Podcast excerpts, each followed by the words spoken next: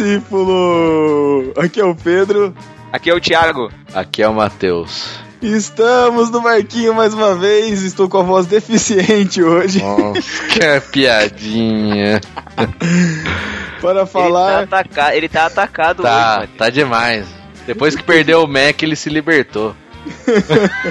Estou deficiente de várias coisas, velho. É, estamos aqui para falar sobre um assunto não muito falado no, no, no meio das igrejas, enfim, vamos falar sobre cegueira, mas não a cegueira espiritual, a cegueira de verdade, a cegueira física. Estamos aqui para ajudar a gente com esse papo, a Laís D'Andrea, é assim mesmo? É assim mesmo, Laís ah. D'Andrea. Laís D'Andrea, que é cega, ela, ela ouviu o nosso clamor no, no, em um podcast muito antigo, onde nós pedimos, pra, é, nós queríamos saber se havia alguma ouvinte cega. Ela entrou em contato com a gente e agora está aqui participando do podcast com a gente para nos ajudar aqui a entender esse mundo é, um tanto escuro. Nossa, esse Pedro tá demais. É, fala aí, Laís, pode se apresentar. Então, eu sou a Laís da Andréia, como o Pedro já falou. Eu sou cega desde que nasci ou seja, vivi no escuro a vida inteira. E estamos aí para tirar dúvidas e fazer comentários e o que vocês quiserem. Muito bom, muito caraca, eu não sabia que você era cega desde, desde o nascimento. Bom, pois é. Beleza. E também para nos ajudar aqui hoje, temos um, um temos uma, uma convidada ilust, ilustríssima. Ilustre, ilustre. Uma convidada incrível. ah, não, com, cer com, certeza ela é incrível, porque pra aturar aquele gordinho, eu vou te contar, hein? Estamos aqui com a Renata Melanias. Olá, pessoas. Não, Olá, pessoas, eu acho que esse, eu acho que esse bordão já é de alguém, né? Não posso é, eu falar também isso. acho, Renata. a Renata, ela é esposa do Abner, lá do Graça Cast. Mas e... não zoem ela por isso. É. Tenha misericórdia dessa pobre alma. E, e ela também está aqui para nos ajudar porque ela é pedagoga. Okay? Isso. Se Muito bem. Você fala. Pedagoga. E ela tá, tá fazendo um trabalho de pós-graduação. Acertei de novo? Ainda não cheguei nesse ponto. Tá. Calma pro semestre tá. que vem. Tá bom. Oi. E ela tá, fazendo, ela tá fazendo um trabalho com linguagem braille é, lá na, na faculdade e tal. Então a gente também chamou ela aqui para nos ajudar também nesse mundo, já que ela também está envolvida, né? Para tirar as nossas dúvidas, a gente vai esclarecer um pouco aqui, saber como que é a vida da Laís em sociedade, na igreja, não que a igreja não faça parte da sociedade, mas vocês entenderam. E vamos para a leitura dos e-mails antes que isso fique Epístolas e heresias. É, não sabe nem falar mais. Eu, eu não tô vendo a pauta, desculpa. Nossa, tem que pauta chegar. Seja apenas som. Fala, discípulo. Vá para 24 minutos e 10 segundos se não quiser ouvir as epístolas. É muito difícil. Epístola. Epístola. As epístolas. Epístola. Epístola. Estamos de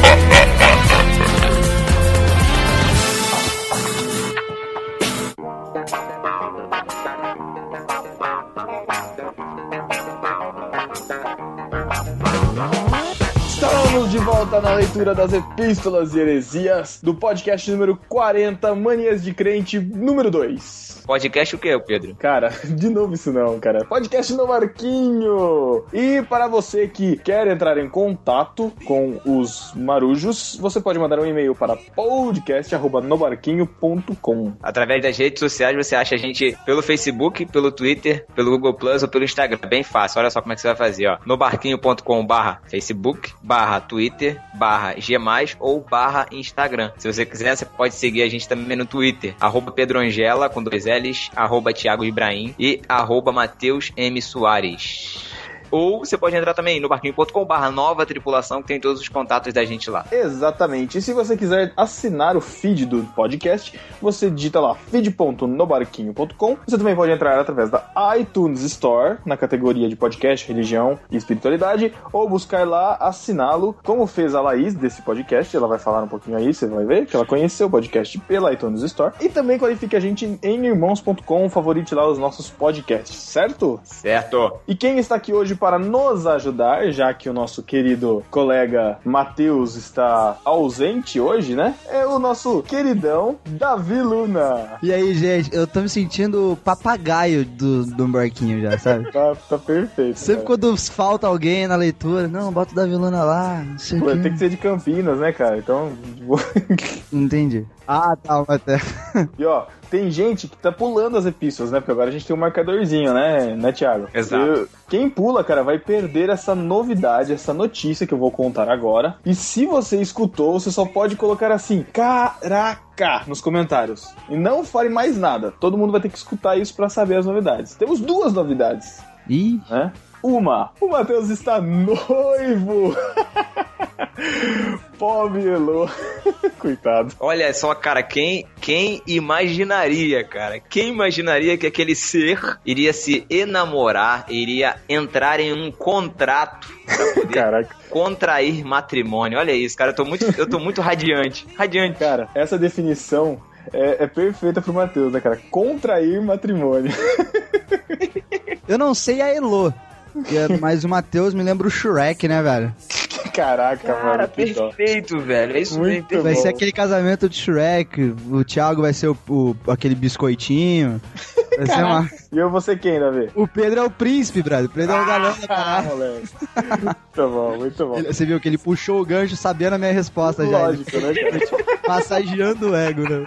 E a outra novidade é que não sei, você, a quem me acompanha nas redes sociais, vocês sabem que meu computador está, né, em manutenção. Faz um mês que vai ficar, vai fazer um mês que eu estou sem computador. E eu não sei se vocês sabem, mas nós, é, nós é, revezamos a edição do podcast no barquinho, né? Entre eu e o Thiago, né? Cada um faz um, eu faço os sérios e o Thiago faz os descontraídos por motivos óbvios. Tô brincando. E a novidade é que temos um terceiro editor de podcasts. É, todo mundo assustado agora. E não é de hoje. Sim, ouvintes, o Matheus está editando o podcast no Barquinho. Há uns Sério, três cara? meses. Três meses? meses. Exatamente. Escamas caem dos olhos dos nossos ouvintes agora. Pessoas entendem o porquê de que rolou The Number of the Beast no começo do podcast do dossiê Satanás. Tudo se encaixa. Pedro não poderia ter sido, né? Com certeza, cara, com certeza. O Thiago é legalista tal. Eu falei, Ih, Eu só edito os descontraídos. É. Oficialmente, o Matheus está no hall de editores de podcast há algum tempo. Eu não lembro qual que foi o primeiro. Você lembra, Thiago? Qual que foi o primeiro que ele editou, cara? Cara, acho que foi o da Bíblia Freestyle. Da Bíblia Freestyle? Ou foi do Homem de. Ferro? O Homem de Ferro também foi ele, né? Foi, foi também, foi ele. Foi ele também. Olha aí, cara. quem que editou o do Papa? Do Papa fui eu. O do Papa é o melhor podcast de vocês. É Sempre quando eu vejo. Eu falei isso, cara. Tá bom. Chega de babar ovo. Vamos para a sessão arroz de festa desta quinzena. Bom, quem participou do podcast irmãos.com número 222, como de costume, foi o Pedro, falando sobre vaidade masculina. vergonha alheia total, porque lá o Pedro faz algumas revelações que eu fiquei com vergonha. Não, não, não, não. Mas todo mundo veio, todo mundo escrevendo antes de escutar o podcast. Ai, quero ver se o Pedro, não sei o que lá. Não sei que imagem que vocês têm minha, cara, de, de vaidade, cara. O Pedro deve ser aquelas pessoas que passam creme antes de dormir, põe picos no olho. Cala a boca. Não, não, não. Vocês escutem que vocês descobrirão alguém mais fresco do que vocês imaginam que eu sou. E vocês não imaginam que essa pessoa. Não imaginam quem é, cara. Revelações. Escutem lá. Davi. Sessão discípulo desocupado. Quem ganhou o troféu no site do No Barquinho? Olha, no meu barquinho, a Nayara, ela disse primeira ou não? Foi uma pergunta. O povo chega muito inseguro, né? A Nayara não deixou, não deixou sobrenome, não deixou nada. Pô, Pô, a Nayara, bota o sobrenome aí, o Davi quer te conhecer, É. cara. Caraca, você parece. Em irmãos.com, quem ganhou o troféu de desocupado, a credencial foi o Felipe Tintinato. Não tem como falar esse nome de outro jeito. Como cara. diz o Edu Coquinho, né? Tintinato. Eu achei que não existisse nenhum nome italiano feio, mas Tintinato não é bonito. Caraca, cuidado. Desculpa, Felipe. Ele disse: discípulo desocupado, eu? Desta vez sim. Desta vez sim. Por que todo mundo que ganha pergunta? Tipo, eu não posso só comemorar que ganhou, tem que perguntar. As pessoas são muito seguras, né, velho? Impressionante. E no Facebook, quem ganhou foi a nossa discípula Letícia Andrade, que disse: Já estou ouvindo. Beijos. É, Essa já falou que já tá ouvindo. Beijos. Parabéns, epístolas, então, começando, temos uma epístola do Ramon Gomes, o Sumido. nosso Dom Ramon, sumido, Dom Ramon, amigo do sumido Dan Martins, fica o recado. Ele diz: Uma das manias de crente que me incomodam é a alienação. Tudo que o pastor fala é verdade. Outra é de todo final de campanha pedir uma oferta de sacrifício. Com relação ao apelo, teve uma ocasião que veio um pastor de fora para uma dessas campanhas e quando ele estava fazendo o apelo, me deu vontade de ir ao banheiro. Aí pronto, quando eu levantei, ele me chamou e tive que ir lá na frente. Caraca. Outra mania de bater palmas. Basta o pregador aumentar o volume e ou a intensidade da voz que a igreja começa a bater palmas. Ah, deve ser tipo aquelas afirmações que o cara começa a fazer assim, né? Com, com a voz forte, né? E o pessoal começa a bater palma, tipo, amém e tal, né? Deve ser isso, né? Na minha igreja não rola isso. Na minha igreja não rola nem palma e louvor. Caraca. Na minha igreja não pode. Na minha igreja não tem bateria. Caraca. Na minha igreja não tem baixo. Eu tive que comprar um baixolão pra tocar um baixo, Você viu? toca baixo? Toco. Guitarrista frustrado, como a gente disse no último podcast. Aliás, hoje aqui só tem instrumentista frustrado, né, cara? Dois baixistas e um baterista, pelo de Não, mas eu sou, eu sou baterista que toca o violão, desculpa aí. Caraca. violão e guitarra, pô. Aí é sacanagem. Ah, tá bom. Eu tô com violão de espera. Vai lá. É, é, tá. Certa vez, no meio de uma pregação, o pastor começou a intensificar a sua voz e uma criança de 7 anos começou a bater palmas. Caraca. E a igreja toda foi na onda do garoto. Caraca, mano. Isso lá na igreja acontece também, direto, cara. Mas fazer o quê, né? Mania de crente. Próximo e-mail, ou a próxima epístola, é do Názaro, que tá errado aqui, né? Porque tá mandando eu corrigir, eu vou corrigir. E não tem nada. Názaro de Brito. Ele falou assim: Tiago, além dos 10 pandeiros, você esqueceu dos triângulos, chocalhos e a famigerada sanfo... Caraca, sanfona. Caraca, são. O que, que foi esse dia, Tiago? rolou, rolou um forró na igreja? A gente cresceu junto numa igreja pentecostal, cara. E assim, a gente visitava muita igreja, sabe? Assim, mais. Me- Caraca. muito pentecostal mesmo. E nesse dia, velho, foi muito complicado, muito complicado. Olha, olha isso, o final da parada. Mas não esqueça, meu camarada, que você já tocou pandeiro na igreja. Caraca, cara. Esse Thiago, cara. Pobre Você, não é, você cara. sapateou em cima do pandeiro. foi Não, não, peraí. Peraí que eu vou me defender. Eu vou me defender. Primeiro, eu tinha 8 anos de idade e não conta. E segundo, não era pandeiro, era meia-lua, era pandeirola. Ah, meia lua. Pelo tamanho, aquela né? merda. Lógico, né, cara? Era claro, lógico. Meia lua já teve na igreja. Eu já participei do festival de louvor que teve aqui, né, cara? E o cara foi tocar, e ele tava tocando violão, cantando e ao mesmo tempo tocando gaita, cara. Aquele negocinho pendurado no pescoço, Exato, tipo, tipo suporte, freio de cara. cavalo. Maneiro, muito Pô, bom. sensacional. Johnny Cash, disparado. Mas, Názaro, você me paga, hein, cara. Ficar revelando meus segredos, você vai ver só.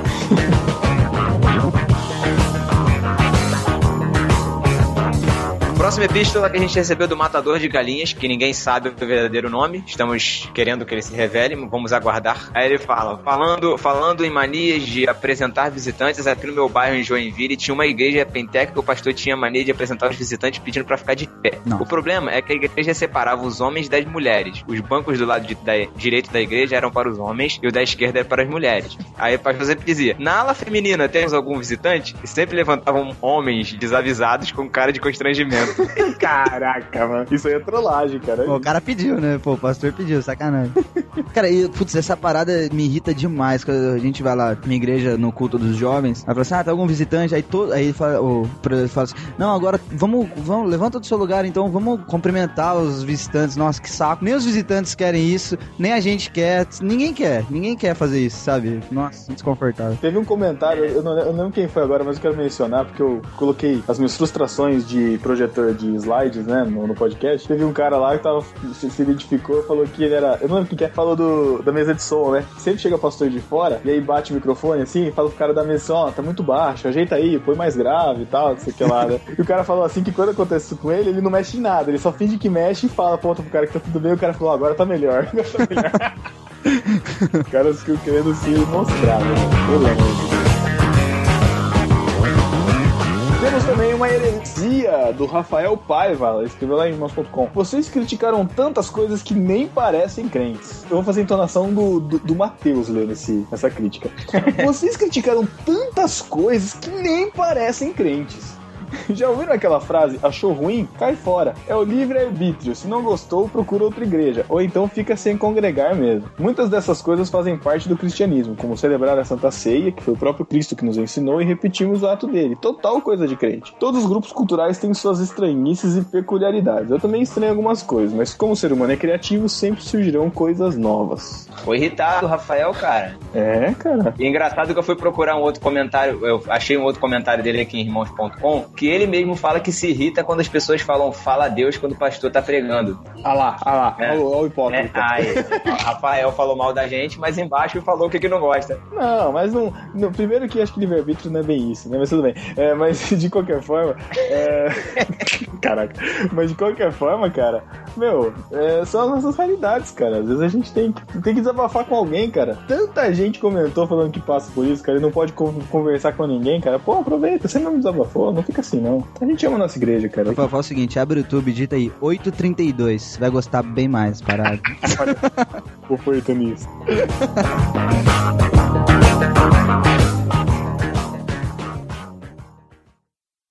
E Thiago, você que há muito tempo não participa dessa sessão, cara, quem é que está vindo lá, agora acompanhado, mas não menos faceiro, chegando aqui nesse momento? Ih, rapaz, tem um tempinho que eu não vejo, mas vem um carinha, vem um carinha ali, sorridente, contente, porque agora vai contrair matrimônio. Está com um bambolê dourado no dedo anelar da mão direita. Vem com um biquinho pra frente, todo feliz. Agora vocês vão apreciar as pessoas que levam o beijo do Matheus na nossa sessão, mais querida. Chegou aquele momento que todo mundo adora. Vai se ferrar. Não. Ai, lá vem, tchau. Botão, eu odeio. Ai, cara. Seja melhor. Tchau. Um beijo do Matheus pra você. Não.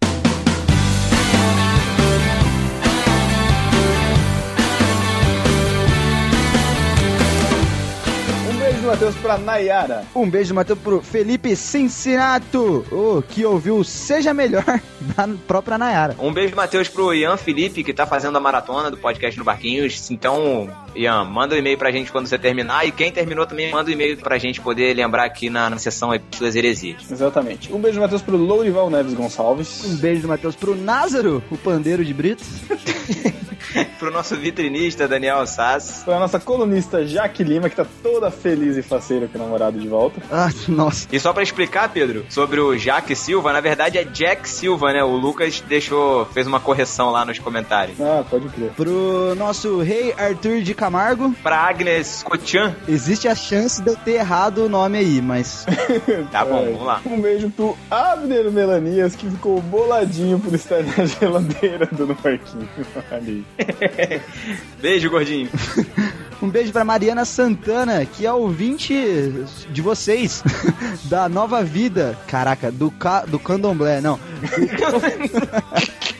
Colu Bandê, é isso? É Isso, Colubandê é um bairro aqui em São Gonçalo, cara, próximo da minha casa. Eu fiz uma brincadeira no último podcast perguntando se tinha algum discípulo, ela mandou lá um comentário pra gente. Olha aí. O Matheus também foi identificado no trabalho da, da igreja dele lá por um ouvinte. Olha que cara, legal. Que Olha não que é da igreja dele, cara. É isso. Ela viu um cara sentado no canto boladão, mal-humorado, falou: só pode ser o Matheus. É, pode crer. Um cara verde com um saiote e duas anteninhas no lugar da orelha.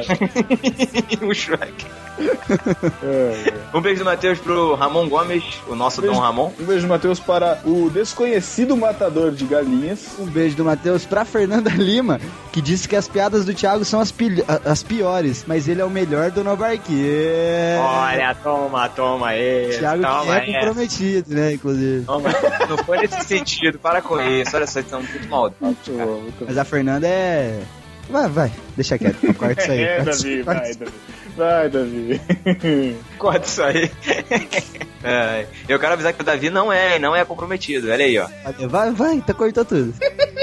Vai, Thiago, é você, cara. Um beijo do Matheus pra nossa discípula Ju Camargo. Pro DVD Franco. Pra Adriana Azevedo, Pra Glória Efzibar. Pra Jussara Soares. Pro Felipe Fraga. Pro Samuel Varela, de Crato, no Ceará. Pro Vitor Vieira, que não curtiu, que a gente falou que baixista é guitarrista frustrado e eu apoio. Tamo junto, B. Um beijo também pra Letícia Andrade. Pro Elbert Duarte. Pra Luciana Santos, que se redimiu, né? Comentou lá que não gostava do barquinho no começo, tarará, agora tá curtindo pra caramba. Foi melhor, muito Foi igual eu. Cara, o podcast no Parquinho, a gente ganhou uma bad, cara. Ganhou uma bad de Conquistamos a Luciana. É, pode crer. É, cara, no início do podcast ela, ela odiava a gente, cara. Mandava comentário boladão pra gente. Vocês converteram a Luciana, é isso também. Exatamente. Graças a Deus. Amém. ah, um beijo também então pra Laís Cari, ou Cari, não sei. Para o Andrei Frank, ou Franqui, não sei. Fala esse nome agora, Pedro. Um beijo pra Paulo e pro Arthur Rogério Martins. Não, não, não, não, não, não. Tá errado, tá errado, sério. Tem que falar do jeito que tá escrito, na moral. Um beijo do Matheus pra Paulo Arthur Rogério Martins. Um beijo do Matheus pra Carla Gomes. Pro Thiago da Juliana.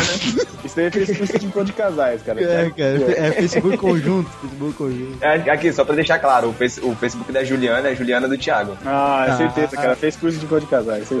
Ó, um beijo do Matheus pra Celina Oshiro, Pro Fredson Souza Oliveira. Pro Chico Gabriel. pro Lucas Santos, Pra Amanda Sevidanes. Um beijo do Matheus pra Jaqueline Santos. pro Renato dos Santos Souza, Pro Felipe Gonçalves Downsley Fernandes. Que nome bonito. Pro Gabriel Martins. pro Diego Matos, Pro Rafael Paiva da Silva. Pro Cláudio Antônio da Silva. um beijo do Matheus pro Gonzaguinha Júnior, Acho que todo Gonzaguinha, por padrão, já é Júnior, né, Pedro? Não sei. Não, ele pode ser baixinho, aí ficou Gonzaguinha. O Thiago é Tiaguinho e Paraínzinho. Não, meu nome do meu pai não é Thiago, o nome do meu pai é Adivaldo, cara. Nossa, amém por isso que você não é Júnior. Graças a Deus, cara. Eu sou muito feliz, cara.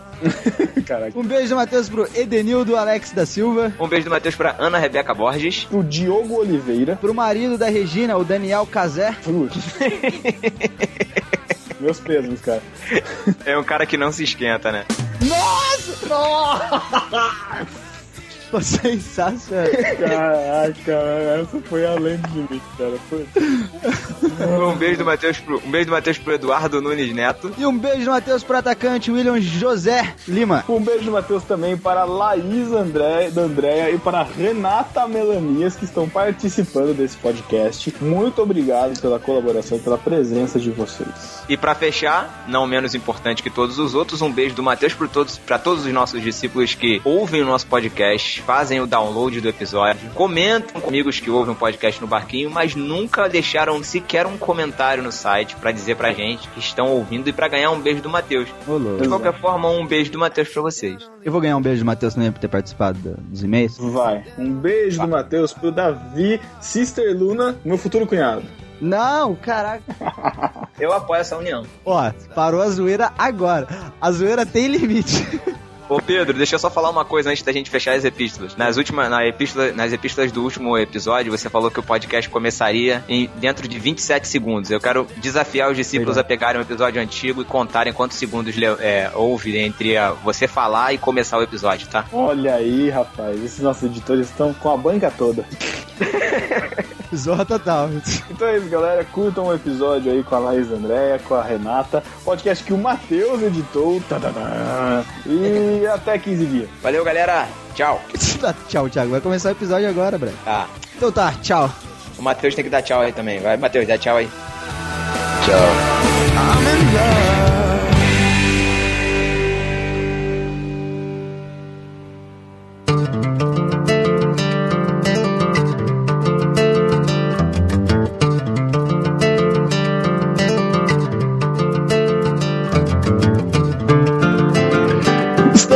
volta. Então vamos agora conversar com a Laís, conversar com a Renata, é, ver aqui o que, que a gente pode é, discutir. Vamos, vamos deixar a conversas claras agora.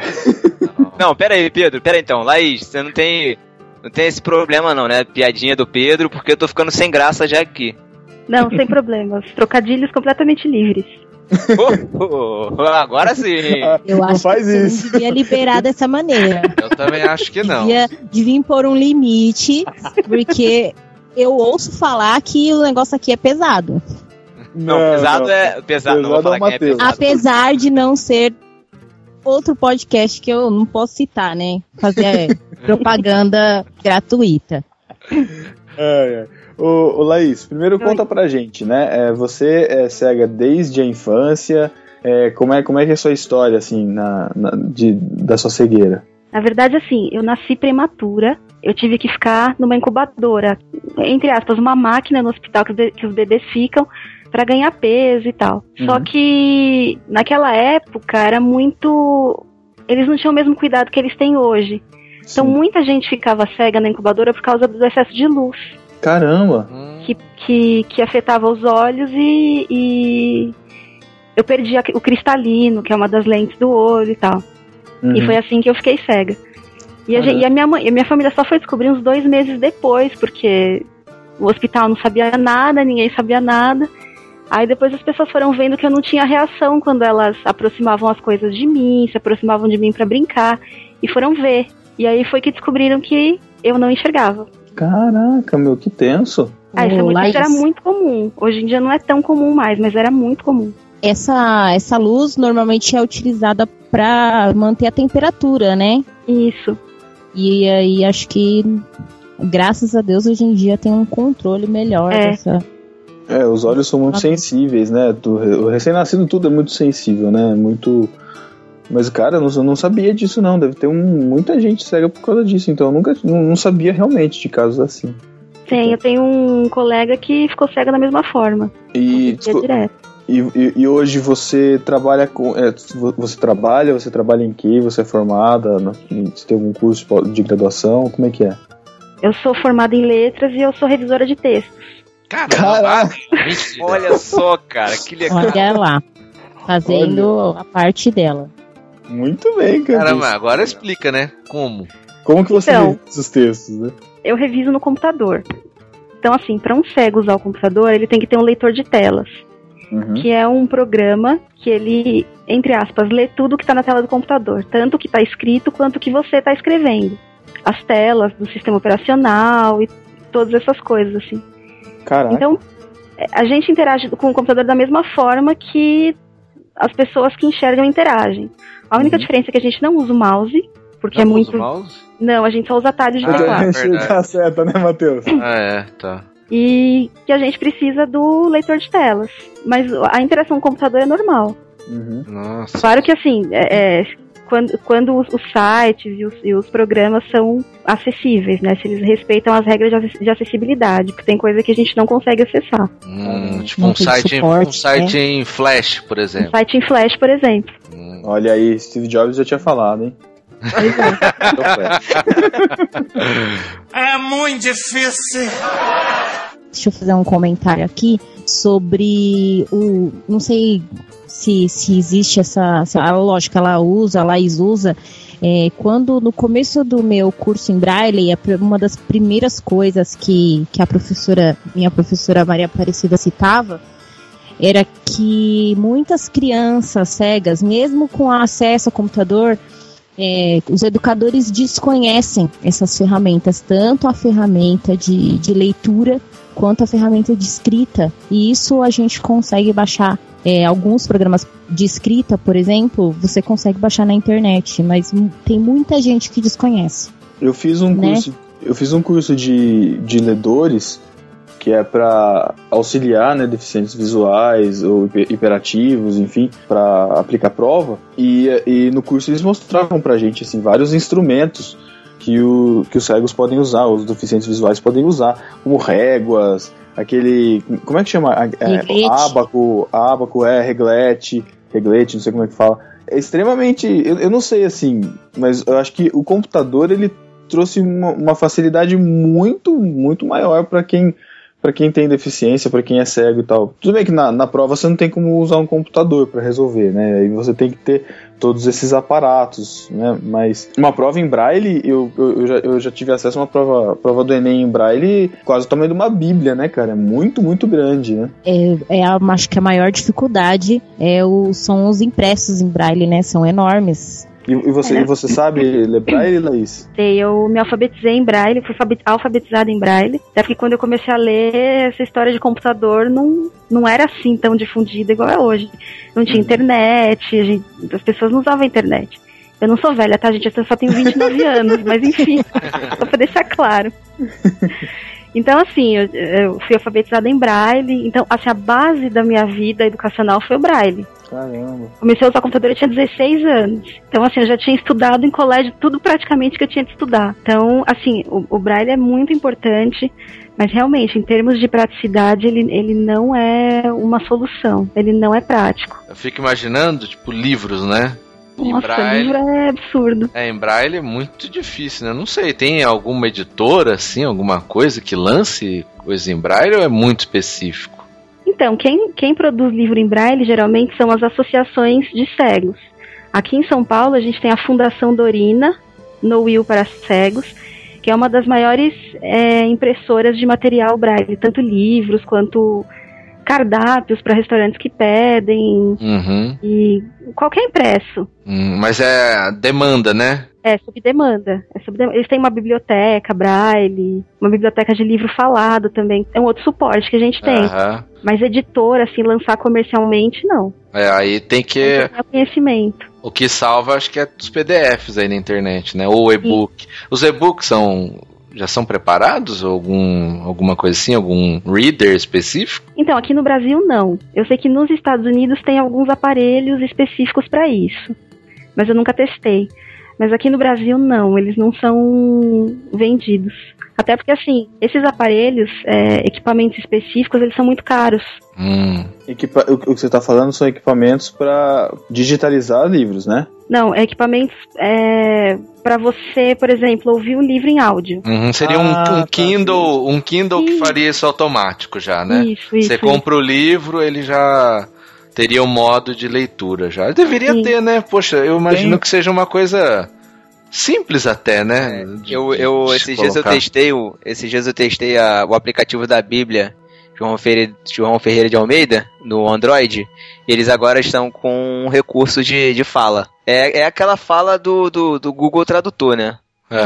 Mas já é um, alguma coisa, né? E assim, é offline, funciona offline. Você pede pra ele falar e ele vai. Aquela vozinha vai lendo. Não sei se isso ajuda. Ajuda, Laís? Ajuda. Mas assim, no meu caso, o que me salva é o iPhone. E o Pedro vai ficar feliz olha, com ele. Olha lá. Ah, não, meu Deus do céu. Não, eu não vou ficar, eu não vou ficar enchendo o saco, não. Mas eu sei que. Eu, eu, eu não sei se isso é uma função do iTunes ou se é uma função do Mac. Mas eu. é, na- nas versões mais atuais, tem uma função que é chamada de. é, em um texto, você seleciona o texto e você pode transformar aquele texto em, um- em uma faixa falada no iTunes. Também é com aquela voz robótica, né? Mas você transforma um parágrafo dois, três parágrafos, o tamanho do texto que você quiser em uma faixa falada. Isso também deve ajudar pra caramba, é uma, ca- uma característica legal também do, do macOS. Uma Mas aquela curiosidade. voz, aquela voz se acostuma com ela, viu? Tipo, Ah, é? a gente fala que é robótica no começo, mas depois se acostuma. Vira sua melhor amiga, né? É bem por aí. Mas o aplicativo que você usa no computador, assim, geralmente não é. Ele é específico, né? Ele é diferente. É, assim, a- o leitor de telas você instala normal no Windows e com ele você interage com qualquer programa do Windows. Hum. O Mac também Pelo- tem. Todos os sistemas atalhos- operacionais hoje têm tem programas de leitura de tela. Interessante. E só pelos atalhos de teclado. Só, só pelos atalhos de teclado. Então você é mestre, posso perguntar qualquer coisa pra fazer aqui no Não, também não é um- Olha esse Thiago. Mais ou menos. Não, Mas a aí verdade é tem, que ter, tem que ter uma memória boa também, né? É, É, tem. sobre essa questão do material, é, todo material para a pessoa com, que é deficiente visual, ele tem um custo bem mais elevado, né? A gente falou, vocês falaram dos livros e tudo, Uhum. mas se você for analisar, é, no começo do meu curso eu tive que comprar um, um reglete e aí comprei a de bolso e assim, é caro, porque eu comprei uma de plástico, uma, uma positiva, que é uma que eles estão lançando agora, uma empresa está lançando agora, e é, ela tem quatro linhas, custou 50 reais. Aí você fala, ah, 50 reais não pode não ser nada. Só que eu, eu sou vidente, então eu tenho uma mão mais leve do que quem é cego, né? Eu, pelo menos com todo mundo que eu conversei, que, tenha, que tem deficiência visual, a- eles têm uma mão mais pesada que te, pra, pra ter essa sensibilidade maior ao tato. Uhum. Não é um negócio resistente. É, Não é só, mesmo. Só pra, só pra explicar, o reglete, ele é como se fossem aquelas reguinhas que a gente tinha em infância, de fazer círculo, quadrado, de desenhar as formas, só que é para você fazer a, a linguagem braille. E acho que o positivo, me corrija se eu estiver errado, Renato, é, não sei se é de você fazer furo ou de você fazer o relevo, agora eu não tenho certeza. É, o, o positivo ele age ao contrário do tradicional, né? O tradicional ele faz o baixo relevo. Então você Ah, escreve de- da esquerda para a direita e depois você vira a folha. A Uhum. positiva que é a que eu uso, não. Você já escreve da direita para a esquerda e a punção, em vez de ter uma pontinha, ela é côncava e ela encaixa na, na reglete. Hum, é para quem tá aprendendo, no meu caso que sou vidente, que, que tem mais Vidente, dificuldade, é vidente, é- chama? Dom de profecia, ela. Eu, eu Nas- vi nas aulas- primeira vez, eu falei, cara, não é vidente. eu me acu- não me acostumei porque a professora ch- chamava os alunos assim quando, quando ela ia no- se, re- se referir a nós ela se referia como videntes Caraca. vocês que são videntes que é diferente é ela e aí eu me acostumei a me referir a mim dessa maneira Mãe Então foi Renata, muito mais mãe fácil. Renata do Tatuapé. ai que horror E é, ah, foi muito mais fácil para aprender. É, na minha sala tinha gente que tinha a reglete tradicional e foi um processo muito mais complicado aprender na tradicional do que aprender na positiva. Mas é um material frágil, não, não é um material que você compra e dura para sempre. Se você vai comprar um para durar um, um certo tempo, tem que ser aquelas de madeira com ou de ferro e aí custa 200, dependendo do lugar onde você vai comprar, onde vai, vai mandar entregar, 300 reais. Fora- A gente fez uma pesquisa e foi era, era complicado. E aí Fora- é difícil, né, pra, pra galera, pras pessoas que não têm não tem condições financeiras, Para né? quem, não- é, pra quem não tem acessível, é, hoje em dia, São Paulo, por exemplo, nas escolas do estado, todas têm a sala de, de recurso e na sala de recurso tem esse equipamento para trabalhar com os alunos, mas na grande maioria das prefeituras, por exemplo, posso falar de São Paulo, né? Conheço boa parte, gente que trabalha não tem. Na minha escola mesmo não tem. Eu trabalho no município é, distante, digamos, Itaquaquecetuba. E lá são poucas as escolas que têm é, material suficiente para você trabalhar com os alunos. As, as professoras acabam trabalhando com o próprio material. E aí ela trabalha com o material dela e o aluno Quebrou. não tem para levar para casa. Quebrou, Pra tem ele- que comprar outro do próprio bolso. Quebrou, ela tem que comprar outro do próprio bolso. E o aluno não tem para levar para casa. E o governo não tem na, nada, nenhum, Subsídiozinho, alguma É. coisa assim. Não. nenhum programa, nada. O governo nas, nos municípios não, não chega nesse, nesse sentido. Nas salas do estado, é, nas salas do estado de São Paulo, das escolas do estado, ainda há um pouco mais de recurso, mas nas prefeituras, É. recurso é Entendi. quase zero. Eu posso falar É. por, por, por experiência que aqui em Botucatu a gente tem um vereador que ele é, que ele é cego. E por conta disso, a gente vê muita melhoria em acessibilidade, assim, rampas nas calçadas, na maioria tem. A gente viu bastante melhoria nisso, embora a cidade ainda não, não esteja bem adaptada, mas é, eu acho que só quem, quem tem a. Quem, quem tem essa visão, né? Essa. Que não, que, não, que não é evidente, mas que tem é, essa, essa necessidade. Ai, que ai, tem essa ai. necessidade é quem vai conseguir mostrar para os outros, porque vamos, vamos combinar, né? A gente, se a gente não passa por isso, a gente não, não enxerga. Não, desculpa, vou usar o verbo. Vai, Pedro, fala normal, Pedro, fala normal. a gente não enxerga, a gente não enxerga a necessidade do, do, do cego, né? Então, que nem mesmo esses, esses pisos táteis. Pra gente não, não faz sentido, a gente nem sabe que existe porque a gente não precisa disso, né? É muito difícil. Você estudou em escola normal, assim, normal que eu digo é. Todos os seus amigos de, de sala eram, eram videntes? Ou você estudou em Que vidente, rapaz. Harry Potter, né, cara? Estudou com a mãe de nada. ou, ou foi, uma- ou foi escola mesmo é, especial, não sei como é que fala. Não, eu estudei em escola de videntes a vida inteira. E a única coisa foi que eu, é, quando eu fui alfabetizada, eu fui para uma sala de recurso, igual a Renata falou. E eu tinha uma professora que também era cega. E ela que me ensinou o braille. Olha aí, então é, é falso aquele negócio do cego guiando o cego. Tá certo. Você tá Você falando que que. eu sempre, pe- Eu sempre penso nisso e é, e, e é relativo isso aí, viu? É, então, olha só. relativo. Caraca. Ó, Jesus tava, Jesus tava falando da cegueira espiritual, hein? É, tá bom, Thiago.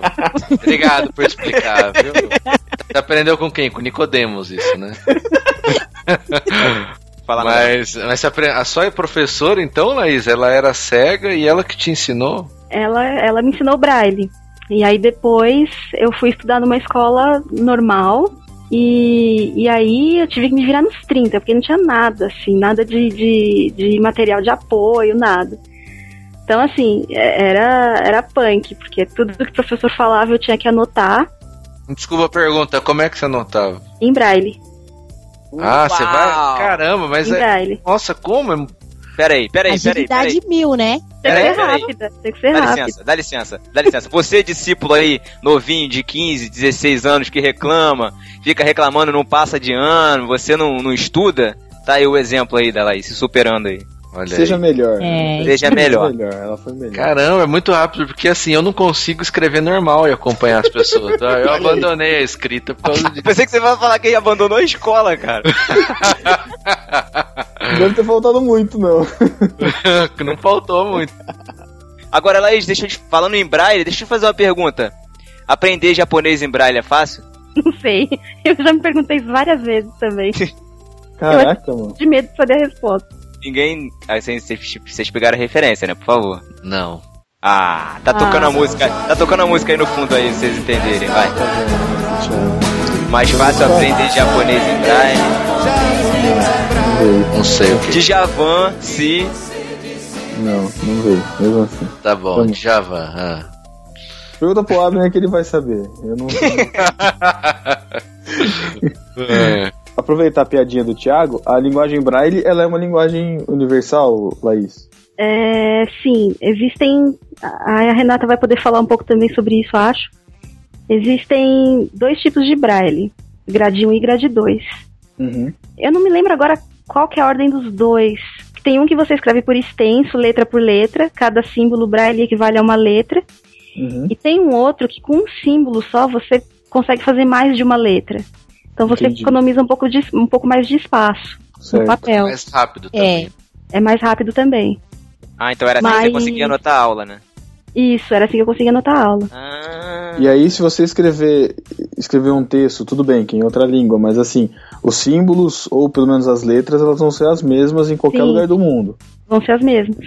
Pô, legal. É porque eu falo isso porque eu sei que a, a linguagem de Libras, né? Linguagem de Libras é até redundante falar, né? Mas o, o Libras, que é a linguagem brasileira de surdos, ela é brasileira, né? Então, o- o- é, a mesma língua, é, os mesmos gestos, né? As mesmas as mesmas expressões, elas não, não, não são universais, né? Nos Estados Unidos te- são outras expressões. É. Só pra te corrigir, É assim- Pedro, é linguagem brasileira de sinais, tá? Uma Ah, heresia desculpa. Foi mal. É que, a, na- é como, como o próprio nome já, já diz, a Libras é uma língua. Isso. E difere de cada de país para país. O Braille, ele é um código. Então, Hum. por isso permite é, esse tipo de associação em cada em- o mesmo código, porque é a mesma palavra. A Então, mesma letra A em que- português é a mesma letra A em inglês, né? Isso. É, é, por exemplo, casa é casa, não importa se você vai falar em português ou em inglês, entendeu? Por isso que permite, permite esse, essa abrangência, porque é um código. Mas se alguém pegar, por exemplo, um cara, um cego americano, lá, o Ray Charles, não, ele morreu, né? Sei lá. Steve Wonder, ele pegar o código que a Laís escreveu, ele entende a mesma coisa ou não? Muitas Só coisas ele vai entender. É. Poucas palavras Entende, diferem. O braille, na verdade, ele é um alfabeto, né? Então, assim, Isso. o mesmo alfabeto que, que vocês, no caso, usam, os caras da Argentina, dos Estados Unidos, do Canadá, Isso. todos vão usar o mesmo, usam o mesmo Ah. alfabeto. Ah, então, então, ele Então, não vai entender, porque assim, vai a ser. A dúvida Não, do ele vai ler. A Ele dúvida do Matheus, a, a dúvida do Matheus é o seguinte, quando, quando o Ray Charles foi escrever pro Geraldo Magela, ele, Nossa, Nossa, psicografia. ele vai escrever, ele vai escrever casa, só que ele não vai escrever C-A-S-A, ele vai escrever H-O-U-S-E, M. entendeu? House. Não, House. House, enfim, né? E- Essa é a dúvida dele. Você, quando você lê, você vai ler house ou você vai ler casa no sentido de casa? E- Essa é a vai dúvida. ler house. Ah, entendi. Aí você você saber precisa então. saber, você vai precisar traduzir. Exatamente. Ah, sim, não, tá tudo bem. É muito difícil. É, Eu, eu, cara, eu tô assim, tô. Minha cabeça tá explodindo, cara. No- Escamas, escamas se, ca- se, se ca- caem nos seus olhos agora. Caramba. Bacana. Não, e depois que você, se você um dia tiver a possibilidade de fazer uma aula, aí você pira. A minha primeira aula de braille, é, a professora entrou na sala e ela tem, a minha professora tem acho que 15% da visão. Ela, Uhum. tem, ela tem baixa visão e de uma vista, da outra é praticamente nula. E ela começa contar a história dela, no caso, e a história do, de- do cego no geral, porque muitas histórias se identificam, você fica maluco, maluco. Brincava com ela na última aula que eu tive, porque logo no começo da, do curso, eu fui uma, fui uma das alunas, olha, vou dar um exemplo. Fui uma das alunas que, que disse assim: Ah, mas vou ter que comprar uma reglete para fazer o curso e depois eu nunca mais vou usar, e enfim. E ela tem audição mil, né? E eu conversava com as amigas no fundo da sala e ela lá na frente, e ela não se manifestou. E aí na última aula ela pegou, eu entreguei meu exercício e ela falou assim pra mim: Ah, e eu tinha comentado que eu iria vender a minha reglete pra uma outra turma que ia começar. Ia procurar alguém da outra turma e eu ia vender, que eu não ia ficar Aí na última aula, quando eu entreguei minha atividade, e o pessoal fala, ah, Renata é CDF, faz tudo rapidinho. Aí ela falou assim pra mim, você vai vender a sua reglete? Aí eu Olha olhei pra ela, aí falei pra ela, por quê? Ela falou, não, porque na primeira aula você tava reclamando, disse que ia vender. Aí eu, professora, não, porque eu já me afeiçoei, a minha reglete virou minha reglete de, estima- de estimação, não vou mais me desfazer dela. Olha. Aí ela deu risada. E é, é cômico, assim, né? Lógico, mas é muito. Depois que você começa. Eu acho que eu não conheci de todo mundo que fez o curso comigo, de outras turmas, não, ninguém teve um, um depoimento assim negativo. Todo mundo começou a fazer e, tipo, pirou. É muito legal. Muito, muito, muito legal.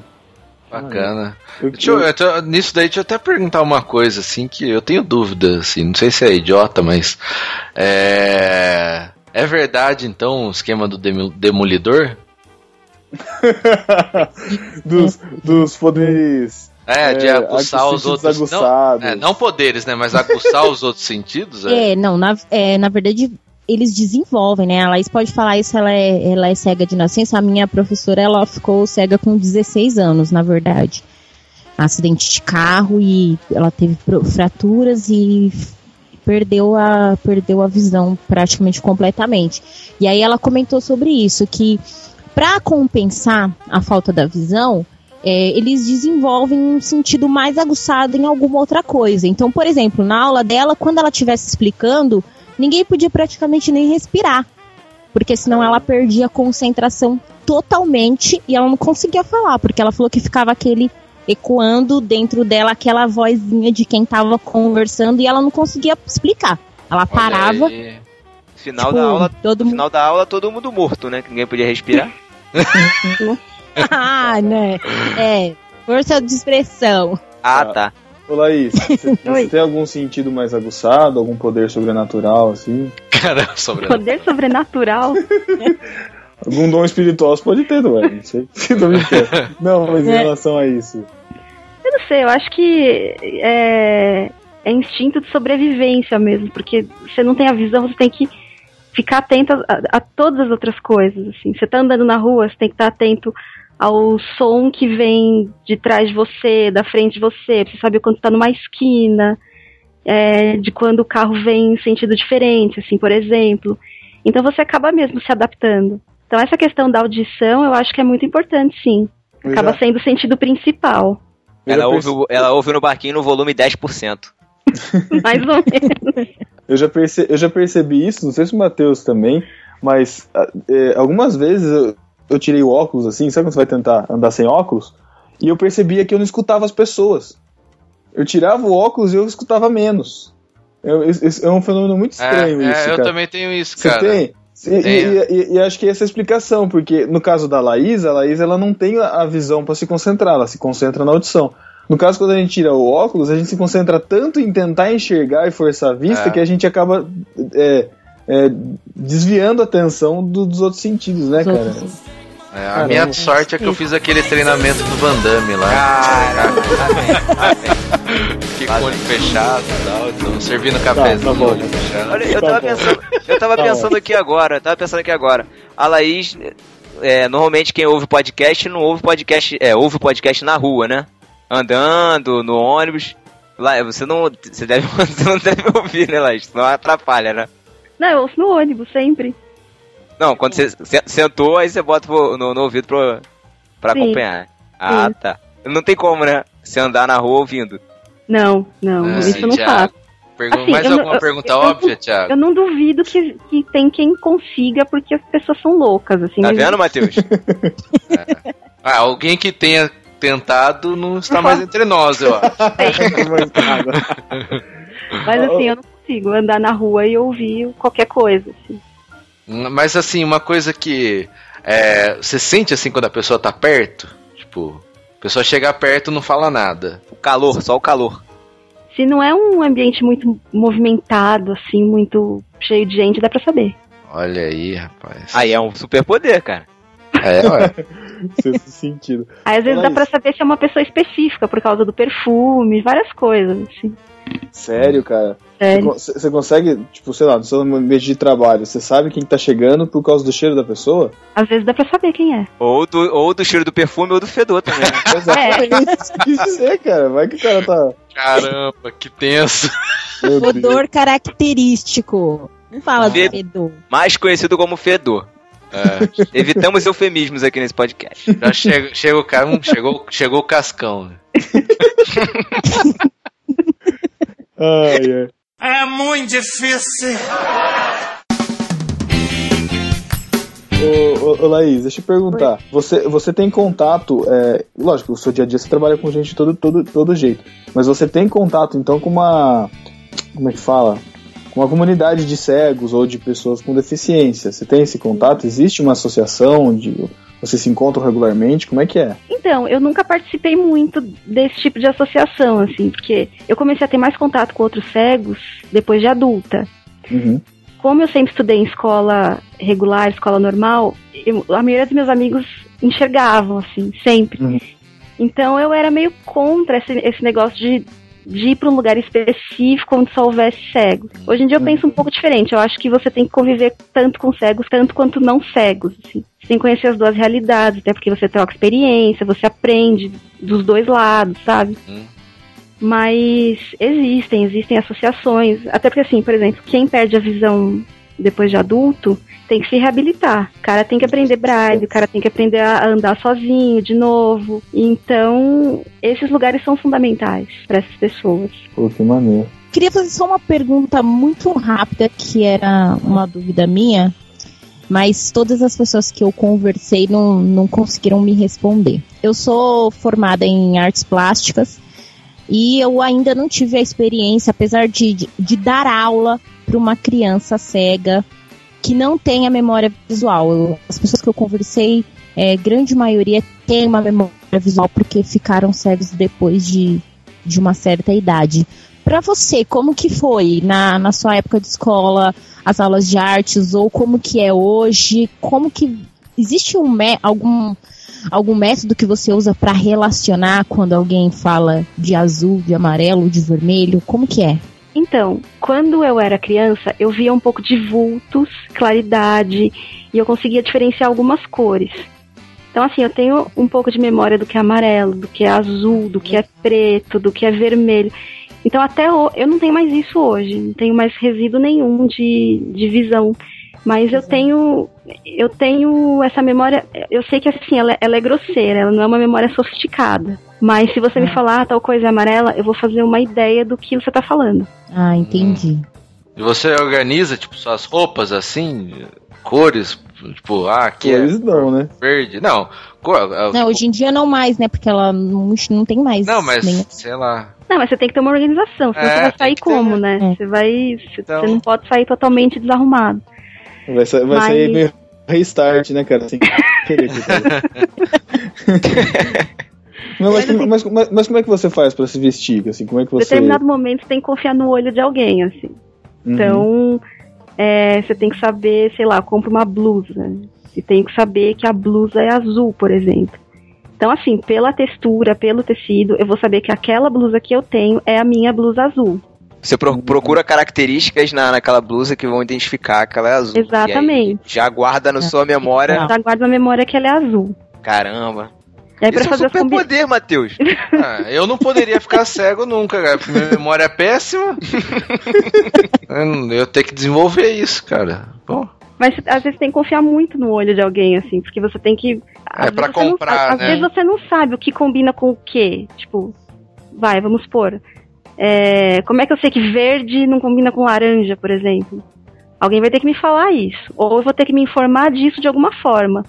Então, Ah, são, são, são coisas que, que eu vou ter que guardar na minha cabeça, que às vezes ficam até mecânicas, não é uma coisa que você fica lembrando o tempo todo, assim. É uma coisa que, que uma hora fica normal. Você sabe o que, que vai com o que, o que, que não vai com o que. Se você não sabe, você também pergunta. E se você não tem pra quem perguntar, você deixa para outro dia e vai com o que você sabe. Normalmente, quando você, por exemplo, quando você sai pra comprar roupa, você vai com alguém ou você costuma ir sozinha? Eu vou com alguém sempre. Ah, tá. O- o vendedor de loja, por exemplo, costuma ajudar? Tem tratamento assim mais. Depende muito. Tem vendedor, de cuidadoso. loja, tem vendedor de loja que olha pra você e não sabe o que faz com você. Você fala, nossa, mas como que eu vou atender essa pessoa, né? E isso acontece não só com vendedor de loja, mas com um monte todo mundo, de, né? com todo mundo, assim. Ah, todo- Mas tem gente que é muito surpreendentemente preparado, assim. Tem gente que, que te recebe super bem e, e tenta te orientar da melhor forma possível. Mesmo que a pessoa não saiba como fazer, você vai guiando a pessoa. Fala assim, ah, mas você vai perguntando, tá? Mas, ah, mas quais são as características dessa, dessa roupa, dessa blusa, não sei o quê. Então, e... até é porque assim. eu, eu, eu fico pensando o seguinte: é, a gente tem, tem todo um, um ritual, né? Por exemplo, de cumprimento. Que eu chego numa loja pra comprar uma roupa. A gente chega lá, Uhum. o cara já estende a mão, tudo Sim. bem, boa É, noite. eu já passo direto já. Não, Matheus, é. Matheus não tem jeito. É, a pessoa estende a mão, aperta a sua mão, tá? Eu fico imaginando como o vendedor, quando encara uma pessoa cega, ele fica sem jeito por causa da, da falta de preparo que ele tem pra aquilo. Isso daí, como é, como é que cumprimenta assim? Como é que você. Porque é tenso você chegar na frente, estender a mão, né, cara, e É. ficar no vácuo. É, pra Ou no gente é normal. mulher, Pra gente é normal porque a um pessoa tá vendo a mão estendida na frente e ela vai, vai apertar a mão. É, A gente qual- fica meio sem jeito. Qual é, o- qual é o protocolo social de cumprimento? Isso, muito bom. Colo social de cumprimento. É, bom, eu tô lá no meu canto, não tô vendo nenhum de vocês. Aí vocês vão chegar pra me cumprimentar, vocês vão ter que chegar e falar oi pra mim, ou alguma coisa que Que chame atenção, que faça chamar É, atenção. que chame atenção. Uhum. Se você for meu amigo de longa data, ou sei lá, eu, eu souber muito bem quem é você, você não vai ter nem, nem precisar se, apre- se apresentar, porque eu vou saber que eu- você é o Pedro, você é o Matheus e etc, entendeu? Pela voz. Entendi. Então, Pela voz você me reconheceria. sim. Olha aí. Pô, que maneiro. Cara, isso é Mas assim, hein? chegaria assim. Você estende a mão? Não, você. Não, você, você fala com a pessoa. Só fala. É, se você Não, quiser não, digo você, o aperto de mão você. de cego é ou fala oi, é isso. É, mas assim, se você falar oi e estende a mão depois, tudo bem. Mas assim, você tem que estender a sua mão de forma que ela toque a minha. Pra eu saber que você tá estendendo a mão. Mas, mas você Agora- estende a mão, faz algum movimento ou não? Você fica, tipo, na sua, assim? Eu fico na minha, eu fico esperando a pessoa, o que a pessoa vai fazer. Porque se eu estendo a mão pra ela, ela não tá com a mão estendida, eu pago um mico, entendeu? Fica no Mas é o que acontece com a maioria de nós quando estende a mão pra vocês. Mas e, por exemplo, a pessoa que gosta, tipo, de abraçar, ou de, ah, vamos aqui, aí pega na mão e começa É, a eu levar odeio você esse pro- tipo de gente, odeio, Ah, odeio. Nossa, é insuportável. Vai. Não, não sei, porque vezes, eu, eu imagino, a, a minha mãe, ela ela é muito engraçada, cara. Às vezes tem uma pessoa que. é, tem, tem uma amiga nossa de família que ela é boliviana, né? Ela fala português e tal, e às vezes vem pessoas da família dela pra cá, e a minha mãe quer conversar, em vez de ela, tipo, tentar falar um português claro, ela começa a gritar pra pessoa, como se ela fosse surda, sabe? Normal, e silabicamente, sabe? Tipo, oi, tudo bem? Então, tipo, são- a, a gente não sabe como lidar, entendeu? É, Com- deve ter gente que chega e grita, não grita, não, Laís? O cara Tem, gosta de tem gente que... Pior que tem. Oi, Laís! Não, Laí, Laí, acho que quem conhece não deve gritar, acho que só quem. É lógico, né, Thiago? Não, mas assim, ó, eu, eu acho que as pessoas ficam muito assim, ah, mas o que, que eu devo fazer, como eu devo fazer? Meu, faz qualquer coisa que seja com naturalidade. Acho que é o que, a, é o que a gente mais espera das pessoas é naturalidade.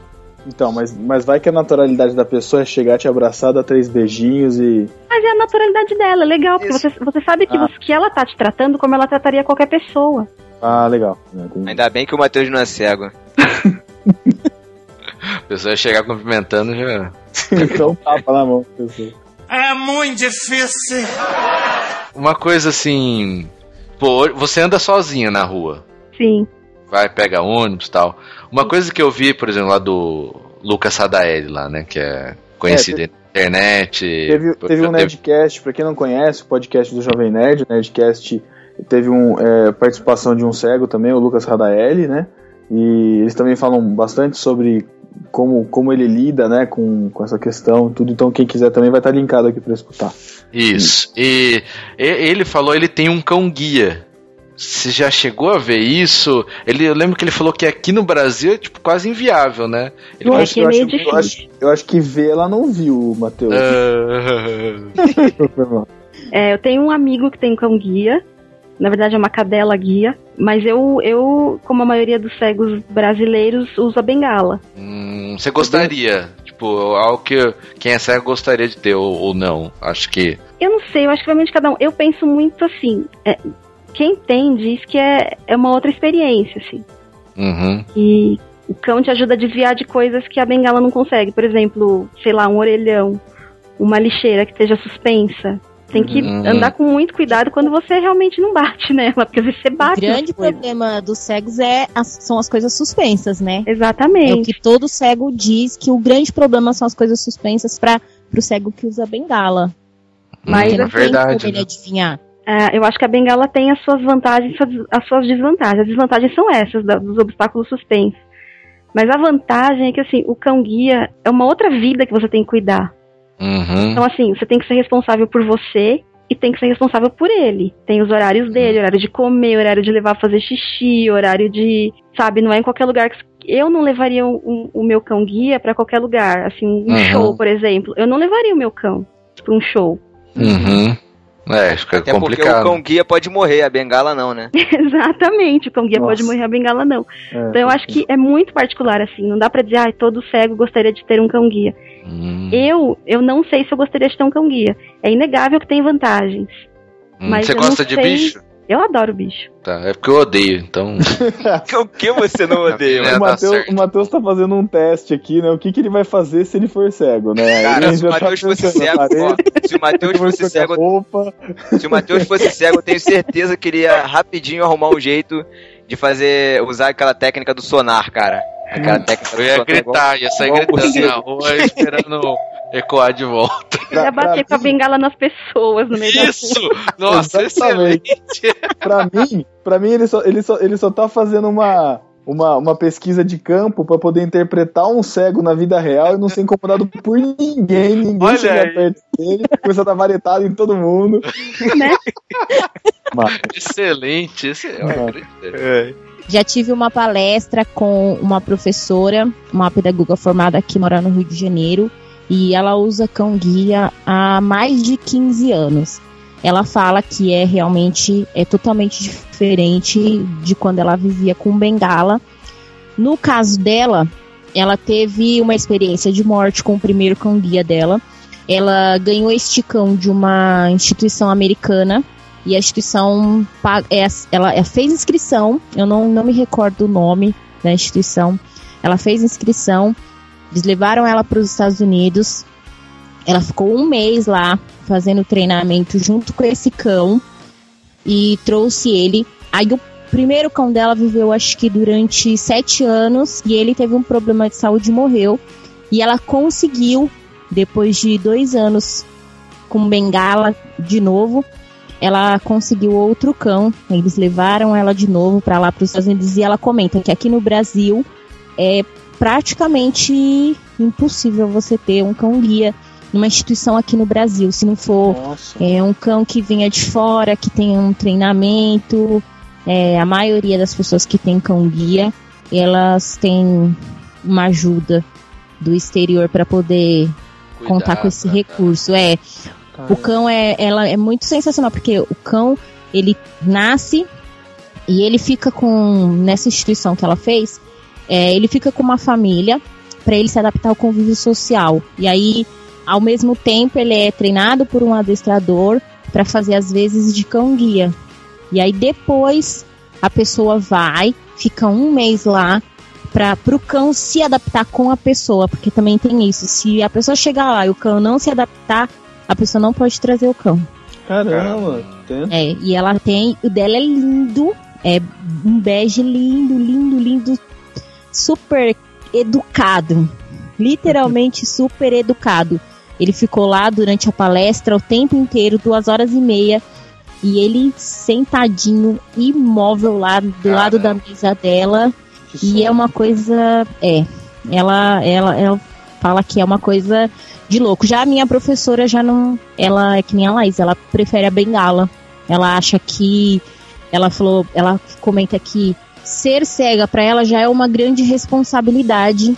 E ela ter a, mais a responsabilidade de cuidar de um cão, ela, ela acha que não é que não é viável, então ela prefere a bengala.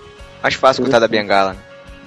No Brasil ainda é difícil em você entrar em alguns lugares com cão guia, mesmo É. tendo a lei, mesmo tendo a lei, ainda É é obrigatório, difícil. né? Lugares- Qualquer lugar é obrigatório aceitar. É. né? Mas tem lugares que, que a pessoa ainda tem que brigar, né? Tipo, É. olha, tem a lei, existe a lei, a lei deve ser cumprida.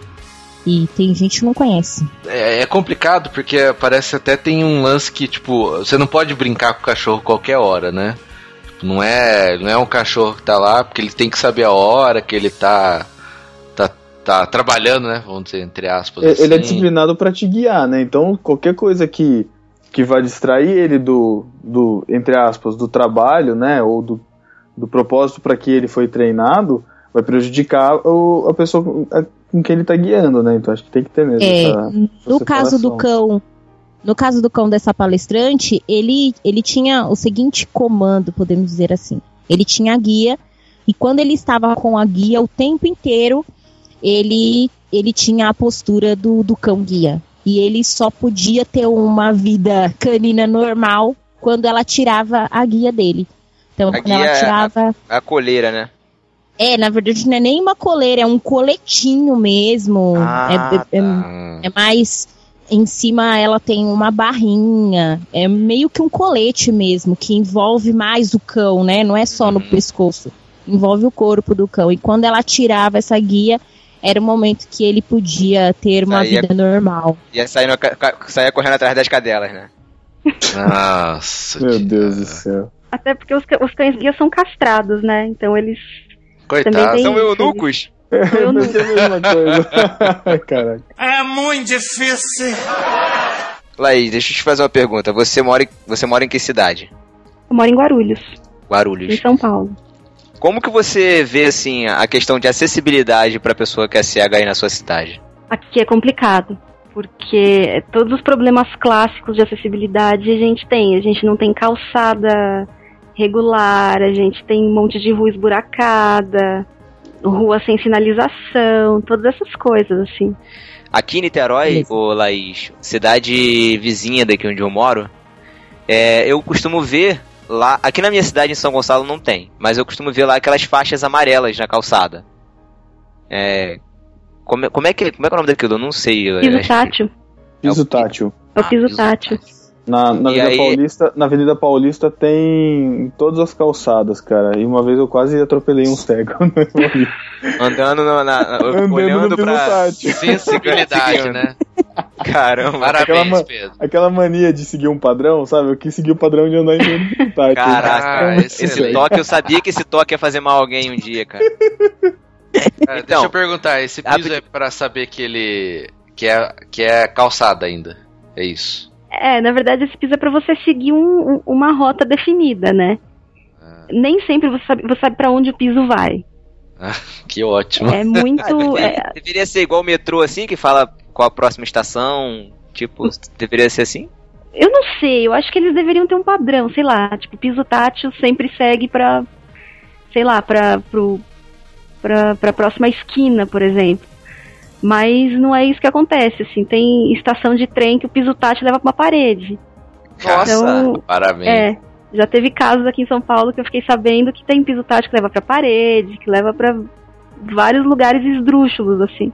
Nossa. Mas o Ah, piso é? tátil, assim, o piso em si ele é muito útil, principalmente quando, quando você tá sozinho com a bengala.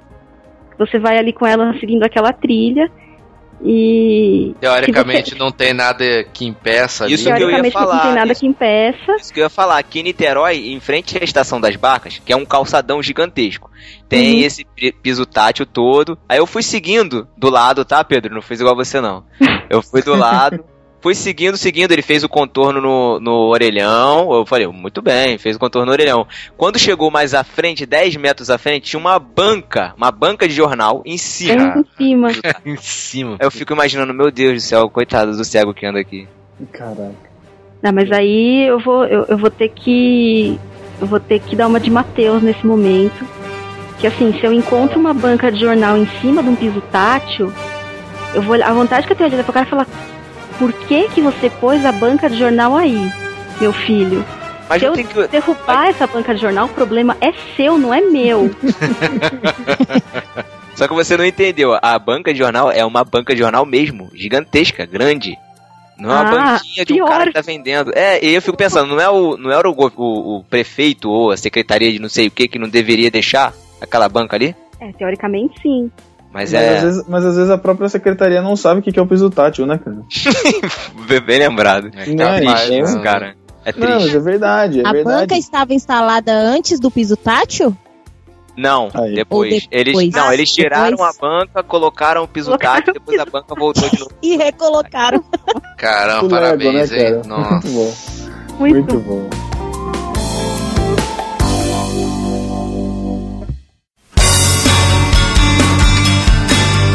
Laís, a, a, a gente te chamou aqui não é só porque você é cega, não. Se for só por causa disso, não, tô brincando. Não, é, a gente, é, você entrou em contato com a gente, você conheceu no Barquinho, já falou aqui pra, pra gente em off, pela iTunes Store. Ah, meu Deus! É isso mesmo, Laís? Isso mesmo. Muito bem, então aí, discípulos, tá vendo? Vocês têm que fazer resenhas lá, e curtir a gente lá, enfim. É, e é, você, você então é cristã, e eu quero saber de você como foi a sua conversão, quando você se converteu, que igreja você frequenta. É, eu me converti, eu tinha 16 anos. Eu tinha uma amiga de colégio que era de uma igreja batista.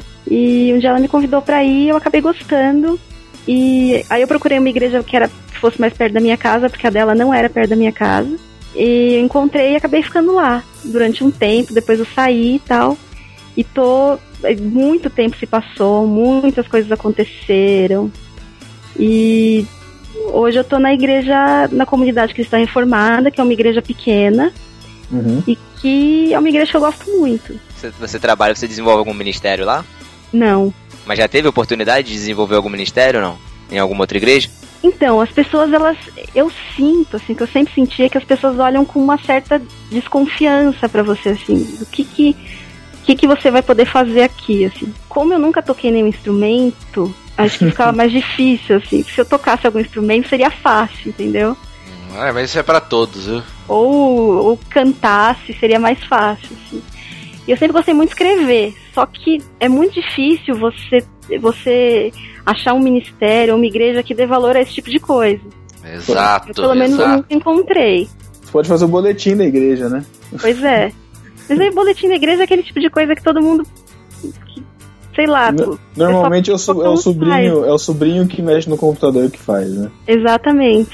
E outra, né? A maioria pega e nem lê, né? É. Depois vai perguntar, ah, mas teve tal E leva pra casa. É, ah, Eu já- teve tal coisa, eu não fiquei sabendo. Falei, ah, você recebeu o boletim, né? É, eu já fui, eu já fui o menino do boletim na igreja já, e eu ficava muito revoltado, cara, com as pessoas que eu via assim, pegava o boletim aí, tipo, rasgava, fazia anotaçãozinha, rabiscava, falei, caraca, ninguém sabe o que tá acontecendo, eu faço esse negócio toda semana e ninguém lê. Mas enfim. desabafo à parte. E acho que rola mesmo, né? Infelizmente, porque infelizmente igreja, é, a Laís falou questão de não cantar, não tocar, tal, é normal mesmo, cara. Se você não canta, não toca, não dança, você fica meio perdido, né, nos ministérios. As igrejas geralmente não estão preparadas para outros dons, outros talentos dentro mesmo dela para que as pessoas possam se desenvolver e fica nessas aí correndo atrás do rabo, né? E com gente, às vezes, com vontade de trabalhar e sem saber aonde. Exato. É, é muito valorizado o trabalho que é realizado no culto, né? Então, normalmente as músicas, né? Ou no caso, quando tem dança ou teatro, ou enfim, algum outro tipo de, de atividade que, que você apareça lá na frente, né? São mais chamativas, né? Ou são mais visíveis, assim. Exato. E, Isso faz pra todo mundo, né? É, pra É, todo exatamente. mundo. É, pra todo né? mundo, Pra verdade. todo mundo. Pra Pra todo quem mundo. enxerga e pra quem não enxerga, é verdade. In- Inclusive. Mas assim- É, falei, falei. Desculpa, Pedro. Pode falar. Uma coisa que eu queria que eu queria ressaltar é que assim, a mesma a mesma coisa que você encontra fora da igreja, você encontra dentro da igreja. Então assim, se fora da igreja você encontra gente que não sabe lidar com você, você encontra gente do mesmo jeito dentro da igreja. Uhum. Se fora da igreja você encontra muita gente legal, generosa, que está disposta a aprender com você e te tratar de igual para igual, você encontra isso dentro da igreja. Uhum. Então, é, não tem muito. Assim, a igreja é Ah. feita de pessoas, né? E Sim. as pessoas são complicadas às vezes. Então você encontra todo tipo de pessoa. Assim, eu não tenho ilusão de achar que eu vou entrar numa igreja que as pessoas vão ser diferentes, ou mais legais, ou mais receptivas. Podem ser ou pode não ser. Mas eu acho que deveria, né? A gente deveria lutar por isso, né? É, mas é, é aquela coisa do, do- do desconhecimento também, né? Até que, que, que, que uma circunstância não se apresente pra você, você não, não toma muito conhecimento dela. Então, assim, se um cara nunca conviveu com um deficiente na vida, ele não, não vai pensar nisso. Uhum. Ele não vai se ater a isso até que um deficiente apareça na vida dele, em algum contexto dele. A gente, ela comentou dos recursos áudio, auditivos, né? Na, na igreja a gente vê que também não tem muito isso de, de audiodescrição. É, na igreja dela, ela conta com alguém que ajude-a, por exemplo, nos espetáculos, quando tem peça, dança, alguém que, que vai descrevendo para ela alguma coisa, que alguém que descreve para você, ou você sempre fica solta e ninguém te ajuda. Então, na igreja que eu tô, não, não tem muito essas coisas, assim, mas eu já participei de igreja que tinha muito. E quando era dança, eu ficava muito locada, porque não tinha mesmo. É, quem vê já não entende muito também. Tranquilo. Esse Assim, Thiago. te- teatro, teatro era até um pouco mais fácil, né? Porque tinha falas É. e tal. Mas dança era muito complicado. Detestava quando tinha dança na igreja. Nossa, como eu não gostava. Meu Deus. Eu também não gosto, não. tamo junto, Laís, tamo junto. É, até porque as coreografias não vale a pena ver, não. Nossa. Tá ok. Hoje em dia tá complicado.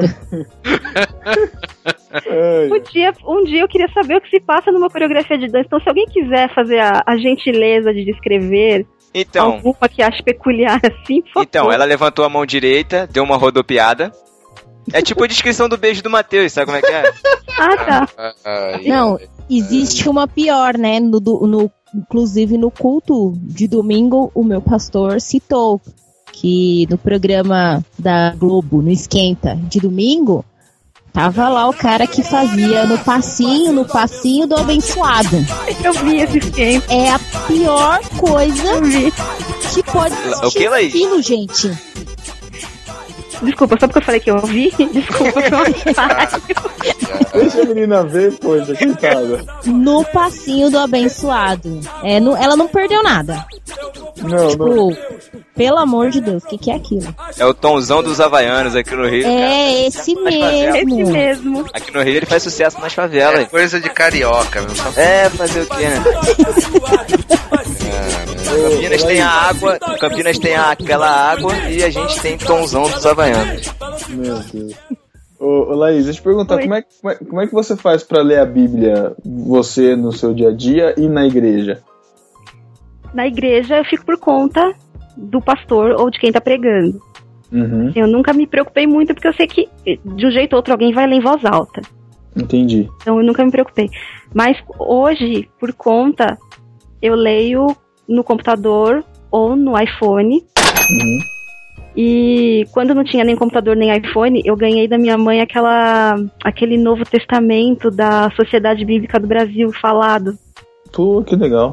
Não é Era aquele do um- Cid Moreira, não, né? Não, era uma coleção de CD, só do Novo Testamento. Não existe Bíblia, em, bra- Bíblia em braille, não? Existe, mas ela Mas deve é muito gigante. grande. Ela é Nossa, gigante. Imagina o gigante. tamanho. É que assim, Thiago, o papel pro Braille, eu a Renato pode dizer melhor aí, mas ele tem que ser uma espessura um pouco mais grossa, justamente para poder É. ter o relevo. E é gramatura dependendo. de 90 a 120. A Ah, gente é? usa. Caraca. Poxa! É. Então, e, e assim, e ainda tem a dificuldade de que se você lê muito tempo, primeiro você pode perder a sensibilidade na mão, né? Acho que tem isso também. Isso já Não aconteceu se- comigo, viu? De perder Ah, a é? sensibilidade na mão. Fui fazer uma prova de vestibular uma vez e eu não aguentava mais. Eu não aguentava mais, porque a prova era muito longa. E aí eu tive que pedir pro fiscal da prova terminar de ler a prova pra mim, porque eu não tinha mais como. E, e, e e também pode acontecer da prova ficar desgastado e perder o relevo também. É, com o tempo acontece isso. Então imagina, tipo, sei lá, os profetas menores, vai lá, mas pega um salmo, que é 150 Nossa. capítulos, cara, Nossa. em Qual- braille. Qual que é a proporção de uma página de texto e uma página de braille? É igual? Não. Sei lá. pe- ah, tem, tem que ter uma umas quatro, referência. cinco páginas, né, Renata? É, mais ou menos. Mais ou menos. Pra você ter uma Caramba. ideia, pra mim escrever, ó, para escrever a palavra Uninove em maiúsculo. Ó, a propaganda. É, eu vou, não, eu vou falar pela minha experiência, porque escrevi, foram beleza. tantas atividades fazendo e, por exemplo, eu consegui escrever quatro vezes a palavra Uninove em letra maiúscula numa folha A4 com margem normal. Com em braille você consegue escrever uma vez. Caramba. Só sobra um espacinho de cada lado. Ainda dá pra você começar a segunda, mas você tem que cortá-la no meio e terminar, continuar é. na. Não dá pra Caramba. terminar a segunda palavra. Então, de acordo com a palavra, ela ocupa uma linha. É, de acordo com a palavra, ela ocupa uma uma linha. Dependendo. grande, ela ocupa uma linha. É, se for uma palavra grande, aí tem a questão, se ela tiver em caixa alta, se ela tiver sublinhado, aí você tem que colocar mais o símbolo da caixa alta, o símbolo do sublinhado. Então, vai, vai, vai, vai, e continua indo. Ainda, ainda, ainda inclui a, a espessura do papel, né? Sim. É, amigos meus uti- utilizavam-se desse recurso, deixar a atividade para a professora corrigir no final da aula, e para ela não, não, ter, não ter mais essa coisa de corrigir, que ela só conseguia corrigir um certo número de atividades, né? Que ela ia, Olha ela tinha que ler tudo. Brasileira mesmo, né? É, eu, Tipo, tipo eu o olho da professora. dele. Eu, eu não sei se ele vai estar ouvindo, mas eu tenho um amigo que ele todas as atividades ele deixava para entregar por último, que era para ela não corrigir ali na hora. Que a vista dela já tava Pra cansada. não né? mandar ele refazer. É, porque os dedos. Ela, ela sempre falava, gente, ó, agora deu, só corrijo mais essa, porque meu dedo não, não dá mais. Caramba. Senão ela, ela começa a, a se confundir, perde mesmo. É porque assim, você, você, não, ponta bra... você não dedo. o braille com todos os dedos, você lê o braille com um dedo só, com o indicador. É. Então é só ele, né, que você usa. Caramba. ela a professora relatava que existem pessoas cegas que ela ela dá aula numa, numa instituição de cegos. Olha me falhou o nome da instituição. Mas tem que ela tem aluno que lê só com a parte lateral do dedo indicador. Nossa, ou com a parte lateral do dedo anelar. Um desses dois dedos. Ela tinha esses dois casos. Só que Por essa lateral. sensibilidade que é maior? é, porque a pessoa se acostumou, né? Foi lendo e aí a- as pontas dos dedos foram ficando dormentes, né? Te- teve algum tipo de. É, e aí começou a ler com a parte lateral e ler só com a parte lateral. Poxa. Uma pergunta lá, e você tem algum tique? Algum. Alguma coisa que você faça? Assim, um tique que alguém comente? Acho que não. Que eu me lembre, não. Não, né? Que Não. eu- também era uma coisa que, que era super. que era cômico, né? Não, não é, não pode se dizer que é cômico, mas que era duas pessoas que ela levou lá pra conversar com a gente que tinham tiques. Assim, a pessoa, enquanto a pessoa tá falando, ela tem um, um- uma coisa que ela faz sem parar. Um, inclusive o ex-marido da professora, ele batia é, o ossinho do dedo do meio da mão direita na rótula do joelho. Ele ficava o tempo todo sentado Ai. falando e batendo e Caramba. batendo o tempo inteiro. Mas tem tempo motivo inteiro. isso? Não, e a, a professora falou que normalmente quem fica cego quem já foi, quem já enxergou e fica cego, a pessoa adquire esse tique. Ela não tem, porque a mãe dela, quando ela. Na, na ocasião do acidente, a mãe dela policiava ela para não ficar se balançando, não ficar fazendo nada desse tipo.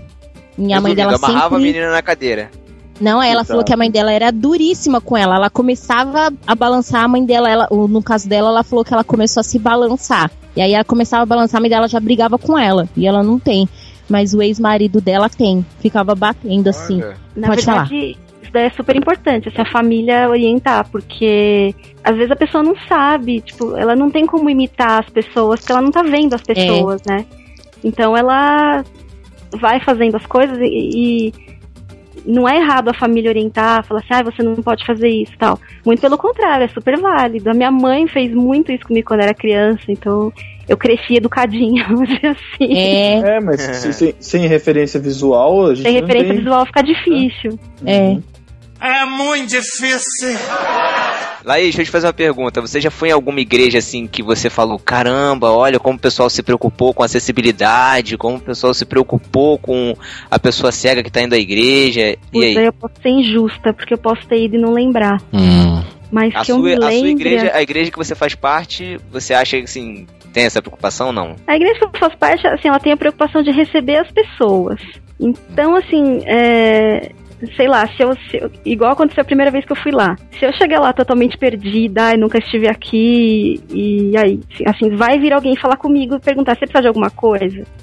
E eu vou falar, "Ah, preciso de ajuda, sei lá, pra entrar na igreja ou pra encontrar um lugar pra sentar, etc. Mas preocupação com acessibilidade, assim, especificamente, não. Hum, é, assim, na, na igreja que eu faço parte, não na, não a, que, eu- a que eu vou de bairro, é menor, mas a central, Hum. eles tinham um trabalho. Bom, primeiro que, como lá eles têm bastante dinheiro, é, tudo é construído com acessibilidade. Não que quem não tenha não deva se preocupar, né? Uhum. Mas lá tudo assim, com corrimão tal, tem a parte que tem degrau, né? Pra poder quem é de cadeira de roda e tal. Mas o legal é que eles tinham um trabalho pra quem era surdo, que era o é Libras, né? Que é pra surdo. Uhum. Que é. E tinha um cara Isso. que durante o culto ele ficava num canto assim. Iam todo o pessoal que era surdo, eles ficavam ali naquele canto e ele ia fazendo, né? o- os gestos e tal. É a linguagem de todo o culto, né? Do louvor. Tudo que tá sendo falado tinha ali aquela pessoa que todo culto tava ali fazendo. Eu Tudo acho que tá sendo falado? É, tudo Como é que faz com as línguas estranhas? É, minha igreja não tem línguas estranhas. Ah, tá. Eu até acho que essa questão da Libras, ela é bem mais é, encontrada, difundida, assim. Uhum, em várias verdade. igrejas você encontra os tradutores de Libras, muitas igrejas têm cursos é, para Libras, as pessoas se preocupam mais. Uhum. É, não sei porquê. Porque Na se- minha, é, na minha faculdade tinha uma, uma matéria que não era obrigatória de Libras. É interessante isso, né? A gente, eu É. não sei, eu, eu não conheço muito, eu não, eu não conheço nenhum surdo, nenhum cego assim também. Mas Burro é eu uma conheço, burro eu conheço o Thiago. Ah, vai se ferrar, Matheus. Pô, ah, peraí. Mas, mas, mas, mas era isso que eu, eu- Porque assim, surdo, a gente, lógico, percebe a necessidade na hora. Ele não tem como é, escutar a mensagem. Ele pode ler e tal. Inclusive, aproveitar fazer um, um clamor aqui, né? O, no irmãos.com, a gente tem um mutirão de transcrição, né? Você pode pegar o podcast e transcrever para as pessoas que são surdas, que não podem escutar, porque elas possam ter acesso ao podcast. Então, se você tem essa disposição, qualquer podcast, inclusive os do Numbarquinho, do BTcast também estão lá, tem uma ferramenta lá, é só você se comprometer e transcrever. E mas para quem é para quem é para quem é surdo é, é necessária essa linguagem, né? Ele tem que aprender de qualquer jeito. Agora, pro cego, eu acho que a questão não é nem tanto a mensagem, mas é meio que a, é- pensando melhor assim um pouco do que ela estava falando é a, é a acessibilidade, né? Como você chega, como você é, se acomoda, como você se comporta. E a minha curiosidade mais assim era como é que é a vida em comunhão da igreja, assim, né? Como que funciona a comunhão? Apesar de ela já ter falado um pouco assim, mas é, quais são as, algumas, algumas situações que o pessoal já deve ter passado, questão de cura, de ter orado pra você voltar a ver? Tem alguma coisa dessas? Tem, tem, Nossa, já, já teve situações várias assim? coisas, dentro e fora da igreja. assim. É, fora da igreja, a coisa mais normal do mundo é as pessoas te encontrarem na rua e às vezes elas vêm com, a com as melhores intenções do mundo, assim, falam assim, ah, vai na igreja tal porque Deus vai curar você. Eu nem levo isso mais a mal, porque assim, eu, eu já me eu já me acertei com Deus a esse respeito, assim. Uhum. Então eu falo, ah, tá bom, tá, agradeço a pessoa, eu até converso com a pessoa, porque a pessoa é legal e tudo. Mas é a coisa mais normal do mundo, assim. E dentro da igreja também, assim. Uma época eu era de uma igreja pentecostal Nossa. e o pessoal gostava dessas coisas, assim, né? Então era comum a galera chegar e orar por mim e tal. Sem que eu pedisse, porque assim, eu, eu nunca fui muito de pedir por isso, assim. No começo da minha conversão eu até pensava nisso, ah, que- será que Deus não pode me curar e tal? Mas depois eu acho que Deus me deu condições de fazer as coisas de uma, de uma forma tão diferente, assim, ele me guiou de formas tão diferentes que passou a ser uma coisa secundária. Às vezes as pessoas, assim, acho que tem muita gente que pensa que a maior preocupação de um cego, é, principalmente quando ele está dentro da igreja, é voltar a enxergar. Ou enxergar, no caso daqueles que nunca enxergaram. Uhum. Mas isso não necessariamente é verdade, porque o cego ele tem todos os aspectos da de uma vida normal que Uhum. todas as pessoas têm. Então ele tem a vida financeira, ele tem a vida familiar, ele tem a vida sentimental, ele tem tudo isso. Então ele tem N preocupações. E às vezes o cara nem pensa na cegueira mais. O cara tá tão Uhum. habituado, tá tão adaptado à vida dele que ele isso não é mais uma preocupação pra ele. Uhum. A verdade é que nós é que não estamos habituados, né? Exatamente. E, É. acaba tratando diferente, esquecendo que a pessoa é, já está habituada àquilo, Sim. né? Não é. É, e aí é, acho que falta mesmo, às vezes, pra gente esse, essa consciência, né? De, Sensibilidade, cara. é, Sensibilidade. isso, sensibilidade, até não só, lógico que não só da questão da cegueira, mas qualquer coisa, né? Pessoa que é aleijada, pessoa. né, a gente tem que tratar da mesma forma. Acho que isso tem que se falou no começo, né? Vai cumprimentar, é tratar igual a todo é, mundo. tratar Acho como que você trata. É assim, eu acho que uma coisa importante é você tratar como você trataria qualquer pessoa. Só que assim, eu acho que perguntar nunca é demais. Pelo menos pra mim nunca é demais. Então assim, se alguém chega chega para mim e não sabe como fazer alguma coisa, eu acho que a melhor forma de descobrir é perguntando. com certeza. Você pergunta uma vez, a pessoa te responde, e na próxima você não vai mais ter que perguntar, Uhum, É, entendeu? com Então, assim, certeza. é- é- é, literalmente, eu acho que perguntar não ofende. uhum. Então, Exatamente. é que assim, Falta eu falo muito porque isso, né? eu falo porque muita gente tem vergonha de perguntar, de, de, de fazer perguntar, "Ah, mas como é que você como é que você faz pra andar aqui? Como é que eu posso te ajudar? Gente, isso não é mal nenhum. Perguntem sempre que vocês encontrarem alguém que estiver precisando de ajuda na rua, na igreja, no restaurante, em qualquer lugar, perguntem, porque isso é um benefício. Exatamente. A gente já tá fazendo isso esse Antes podcast todo perguntar dia. do que incomodar, né? Olha o É tanto de aí. pergunta idiota que eu já fiz esse podcast. Mas, mas- é, mas é interessante porque a gente nunca para pra pensar nisso. Né? A, a, a Laís tá aí pra, justamente pra pra ajudar a gente que isso fique como um, um auxílio, né? Até quem quiser, não sei se eu posso, Laís, mas se alguém tiver outras dúvidas e quiser conversar mais diretamente com ela, das necessidades, enfim, pode seguir ela lá no Twitter, eu sei que ela é ativa no Twitter lá, né? Nossa, como É. Twitter, como Twitter. eu fico Arroba- impressionado, eu fico, caramba, Twitter pra Ah. caramba aí. arroba Laís Dan- D'Andrea, né? Tudo junto. E é interessante, cara, porque a gente não imagina. Eu sigo o Lucas, o, Lucas Radaeli desde a época do, do, pod- do, do Nerdcast. E, meu, o cara já foi fazer intercâmbio na Alemanha. Eu falei, meu, como é que pode uma coisa dessa, o cara viajar? Tipo, a gente não tem noção. A gente vive um mundo limitado pelo que a gente vê, né? É incrível como a gente é cego mesmo, mesmo enxergando. A gente não consegue ver além do que tá na nossa frente. Às vezes. Nossa. Ah, É, tem lá. gente que anula, acha que porque a pessoa é deficiente visual, ela é incapaz de fazer qualquer coisa. E não é verdade, né? Ela tem, pode ter uma limitação, mas ela não é incapaz de, de realizar qualquer tipo de trabalho que uma pessoa normal. É, não- por, não por exemplo, conheço muita gente que não tem capacidade de revisar um texto, porque É, Nossa, não tem capacidade É. de escrever um texto. Não tem capacidade de revisar. escrever, cara. Não, e de escrever enquanto as pessoas falam. É, pois é. Escrever em braille.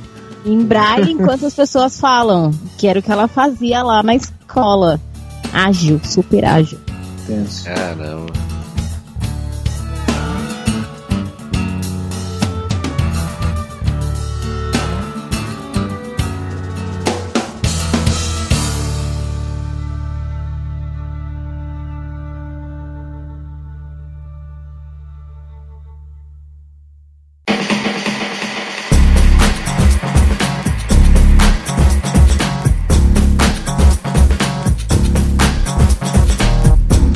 Laís, ó, para encerrar, vamos ficar, deixar um pouco, um pouco mais contraído.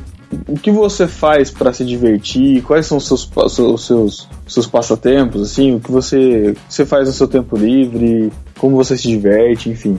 Então, quem me acompanha no Twitter sabe que eu sou leitora compulsiva.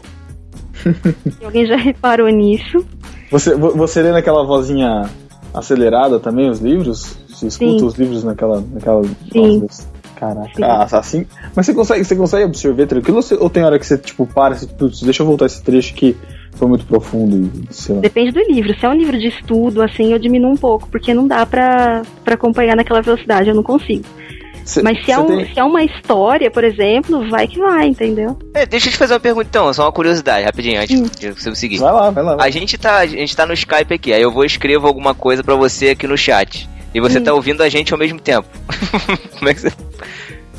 Como é que vai ter. A vozinha vai falar, você vai ouvir? Como é, que- como é que vai ser? Vai, ela vai falar, eu vou ouvir e Você vai, você vai precisar de um tempinho nosso, né? vou, vou precisar de um tempinho de vocês. Ah, porque aí seria um superpoder também, né? não, mas também não dá, né?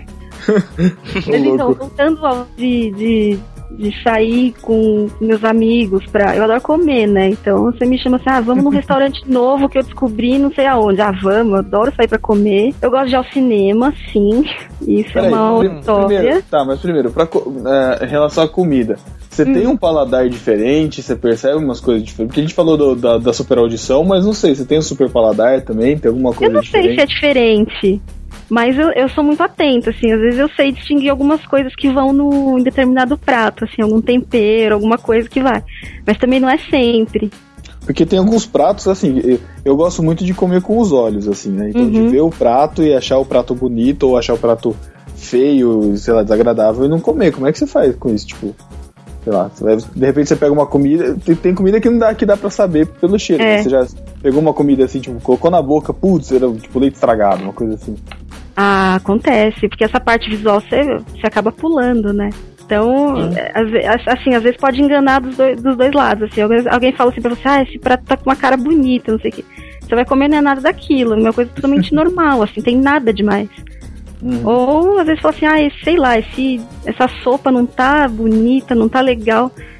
Mas eu falo assim, ah, vou comer mesmo assim, porque o que importa não é a, a aparência da comida, o que importa no fim é o gosto da comida. Exatamente, eu Tá apoio bom. isso. Tá O que importa é se não tiver um pimentão na comida. Se não tiver, tá ótimo. Concordo, Thiago. Concordo com você. Aê, olha aí. E aí, mais uma. Ah, eu mais também apoio. Ô, louco. Eu Pimentão apoio. não dá, gente. Pimentão não dá. Ô, louco. É gostoso, poxa. Que, quais são as comidas Matheus, que você mais você não gosta, gosta? mas lá. Pedro também é outro gordo também. O que, que você não gosta? Eu não gosto de azeitona. Aí, Ah. ah. Ah, Laís que tem um super Ah. paladar. Azeitona infecta a comida inteira, não infecta? Principalmente se for preta. Olha aí, olha aí. Não, o pimentão também, cara. Deixa a comida com gosto de percevejo. Já Não, falei. não sei. Gosto de perceber. Olha isso. Não, mas azeitona é uma praga mesmo, cara. Azeitona é só sozinha, cara, pelo amor de Deus. Nem sozinho, nunca. Ah. Azeitona, abolia azeitona da face da terra. Fala, Quando fala. você vai ao cinema, Essa é a pergunta que você eu ia fazer. é, vai na sala normal ou tem aí alguma sala com, com audiodescrição? Como que é? Então, existem alguns, alguns festivais, alguns, alguns eventos específicos que incluem audiodescrição. Aqui em São Paulo a gente tem o Festival do Sesc, dos melhores filmes do ano, né? Que eles Certo. apresentam durante quase o mês inteiro vários filmes que passaram no ano anterior e tal. E todas as sessões têm audiodescrição. Audiodescrição, para quem não sabe, é, uma, é um recurso que é assim, alguém fica numa, numa cabine e a pessoa descreve todas as cenas do filme Caramba. em detalhes e para você, mas assim, ela não descreve pra sala inteira, assim, você entra na sala, você pega um fone de ouvido que tá sintonizado lá no canal da cabine e você vai ouvindo tudo que acontece no filme. Ah, é Vai igual ouvindo tradução simultânea de grandes eventos. Exatamente. Você vai ouvindo tudo que acontece no filme e a descrição da pessoa. Caramba. E isso aí faz muita diferença, assim. Muita diferença. E tem muito cego que só teve contato com o cinema depois que começou a, a audiodescrição. Ups. Você viu, a gente- você viu Aí um recurso que as igrejas poderiam utilizar, Poderiam. né? Na dança, inclusive. aí. Não, Na não. dança tirar a dança, já falei. mesmo. É, o... Mas, eu ia por exemplo, muito se eu trabalhasse nesse ministério. Nossa, Thiago. Mas, por exemplo, tem filme, sei, sei lá, é, que, que acontece muita coisa ao mesmo tempo na mesma cena, assim. É, pega um Vingadores, por exemplo. Como é, É, eu, eu tô pensando exatamente no Vingadores, Thiago. Tipo, é, a descrição ela deve ser. Por mais que ela queira ser detalhada, tem hora que não tem como você detalhar porque tem al- alguém falando alguma coisa, mudança de cenário. Não sei como é, como é que fica assim. Você, Assim, você- percebe isso na, na, na audiodescrição? profissional, eu não sei como eles conseguem, mas eles fazem. Porque Ah. normalmente ela é feita em dupla. São duas pessoas que, que fazem. Quando o filme é legendado, por exemplo, fica uma pessoa só falando as, as cenas e outra lendo as falas dos personagens. É a primeira vez que eu assisti um filme assim, eu falei, gente, isso não vai dar certo. Mas deu certo. Até hoje eu não sei como, assim. Que você consegue acompanhar as imagens e consegue acompanhar a fala, mas deu certo. Eu acho que é a mesma coisa de você tentar ler a legenda e assistir o filme. assim. E assistir um filme de ação, né? Muito. É, Isso. interessante. Os seus ouvidos são seus olhos mesmo, né? Impressionante. E qual, e- e Mas- qual é o seu filme preferido? Ou o seu Ai, estilo meu de filme preferido. Você falou assim, putz, nossa, eu gostei muito desse filme. Meu Deus, Você é, igual, que você tem. você é igual o Abner, Cara- que gosta de cinema irariano? Irariano. Irariano. Não, irariano. Iraniano. Irariano. Você é igual o Abner, que gosta de cinema iraniano? Eu, eu, eu ainda não cheguei a esse ponto, mas eu quero experimentar o filme iraniano. Não. Mas filme É, francês, eu é, acho legal. Tem esses gostos. olha, olha o ressentimento da Rochelle. Olha aí. Mas vamos Não, não, não, Rochelle, não, pelo amor de Deus. Não, não é. Não é o ressentimento, não é. Ele tem, ele tem um gosto apurado pra filmes, gente. Sim. Ele é culto demais. Sim, ele e o DVD Castilho. filme argentino é legal, gente. Vocês já viram o filme argentino? Ah, não, nada argentino é legal, nada. Não, é legal, sim. Assisti Labirinto do Fauno, que eu acho que é argentino. Ou espanhol, agora não sei. Caraca, Eu acho que é espanhol, não é argentino, não, hein? que é espanhol, Guilherme Del Toro. É, não, não É, conheço. não é argentino, não. Mas filme argentino é legal. Mas um dos meus filmes preferidos é um filme que vocês já falaram uma vez, que é o A Espera de um Milagre. Olha, Olha, que Último Galileia, maneiro. Cine Galileia. Assisti esse filme umas cinco vezes, chorei as cinco. Esse filme é demais. Bonito, né? É, maneiro. Acertamos, hein, Pedro, hein, Matheus? Pois é. É, indicação de quem? Ah, pronto, Ah, ele sempre é razão, né, eu cara? sou Sempre é com demais. pronto. O que mais, Laís, que você gosta de fazer, assim, além de... E das leituras, que livros que você, você gosta, que você recomenda, assim? Então, eu gosto muito de, de literatura brasileira e estrangeira, assim. Gosto muito de literatura contemporânea. Uhum. É... Ai, deixa eu pensar, um livro Sai que eu sobre a indicaria. cegueira. Sai sobre a cegueira. Não, o pior é que assim, sai sobre a cegueira eu achei demais. Não tanto pela cegueira em si, mas, mas pelo, pela mensagem do livro, assim, sabe? Uhum. E eu lembro que em Sai sobre a cegueira eu tive que ler. Uma professora minha de escola recomendou pra gente ler. Ela falou assim: ah, eu vou, vocês vão fazer prova e eu quero que vocês leiam Sai sobre a cegueira. E acho que foi a melhor coisa que ela fez, assim, porque o livro é fantástico. Eu nunca li nada do. Desse Saramago. morreu. É, Saramago. isso, nunca É li. o ídolo do Názaro. É, se você tiver que, se você tiver que começar, começa pelo ensaio sobre a cegueira mesmo. Hum, muito bom. Maneiro, muito bom. Deixa eu te fazer uma pergunta curiosa, boba, eu tenho certeza. Você já andou de bicicleta alguma vez? Já, Sério? Sozinha Sério. ou acompanhada?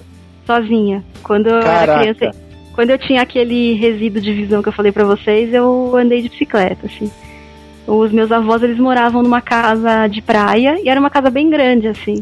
Tinha um quintal que dava volta na casa inteira, assim. Então eu aprendi a andar de bicicleta ali. Primeiro a bicicleta com rodinha E depois a bicicleta sem rodinhas. Caramba! Claro que assim, eu nunca é, fui muito de andar na rua, assim, até porque eu tinha um pouco de medo de Por carro. favor, medo coisas. já tá me dando- já tá me dando medo aqui, cara. Deixa eu pensar. Mas assim, eu, eu eu posso te dizer que eu já andei de bicicleta e de patins na vida, assim. Eu não passei Ah. por isso em branco na vida. Ah, esportes, esportes tipo vôlei, futebol, alguma coisa? Não. Sempre Não? muito preguiçosa essas coisas. Nunca gostei muito. Mas você pratica. Bicicleta já é suficiente. mas você pratica algum esporte, alguma coisa, assim, alguma atividade física, assim, ou, não, ou nem? Não, eu faço caminhada só de vez em quando. Ah, tem bicicleta, tem bicicleta que não tem perigo nenhum pra cego também, bicicleta ergométrica. Ah, mas qual que é a graça, né? Nossa, Thiago. É, Thiago, é, exatamente. Ai, meu Deus do céu. É muito difícil. E aí, deixa eu perguntar outra coisa. Nesses sites, não sei se você faz, se você costuma acessar esses sites, mas aquele site. Ah, eu ia perguntar uma coisa boa. Aqueles sites com o CAPTCHA, sabe? Aquela, aquelas Ah, letrinhas pra robô, mas tem, a, mas tem o Ele tem o somzinho, áudio. né? Tem o É, áudio. quando não, quando não tem o áudio, tem uma extensão pra Firefox que ela escaneia a tela e ela, e ela Reconhece? copia, ela reconhece e copia o captcha, você vai lá e cola. Caraca!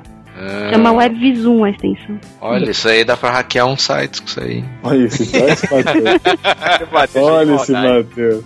E pra, e, e pra contar dinheiro? Nossa, contar dinheiro é, é outro drama, porque você tem que Sério? saber, não tem como, assim. É tudo igual as notas. É tudo Agora igual. tem umas notas maiores, né? Agora tá diferenciando, né? Agora as notas já estão ficando com. Acho que já. Acho que até o final do ano todas já vão estar nos tamanhos diferentes, né? É, mas o duro é quando você. Você tem que saber. O duro é quando você não tem notas diferentes pra comparar, né? Como é que você faz? Ah, entendi.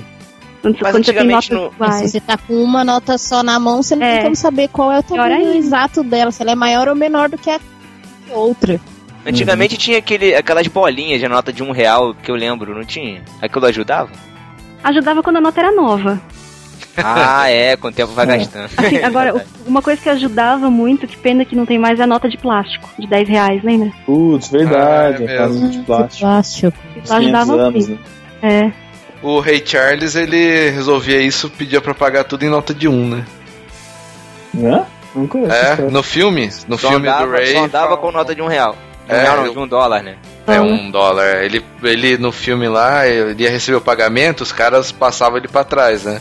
Então aí uma hora ele começou a pedir tudo em nota de um. Caraca. Sacaneava as pessoas. que pensar. Aqui você não pode fazer isso, né, Laís? Teria que ser moeda de um real. Aí você ia ter É. que andar com uma bolsa. Cheia de moeda. Real. Pelo amor de Né? Deus. E Nossa, aí dois. problema na coluna, né? Mas assim, é, hoje em dia a tecnologia ajuda muito nisso. Já tem aplicativo de celular que, que tanto para Android quanto para iPhone, que, que reconhece dinheiro e, e informa você o que, que é aquilo. Nossa, Caraca, cara. que Tem maneiro. muita coisa que a gente não sabe mesmo, né, cara? Tecnologia demais. Você muito menos, né, Thiago? Tá bom, Matheus. Eu já fico, eu já fico impressionado com scanner de código de barra pra fazer pagamento, cara. Imagina isso, cara. Pô. De É, deve ser o mesmo sistema, né? Tem, É, tem aplicativo que reconhece objeto. Se você tirar foto de objeto, ele fala o que, que é, assim. É muito bom pra escolher cor de blusa. Quando você tem um monte de blusa igual, você vai lá e. E ele Olha fala a cor que é a blusa e você. Olha só. Caraca. É domingo passado, ó, domingo retrasado, eu vi, vi no programa do da Record no Gugu esse aplicativo, no, a moça mostrando no iPad que ele Uhum. tira foto e ele descreve o objeto, então xícara, vermelha, É. tudo, e ele é muito muito bacana. Uh, que maneiro. É, tecnologia, olha aí, chegou pra ficar mesmo. Chegou.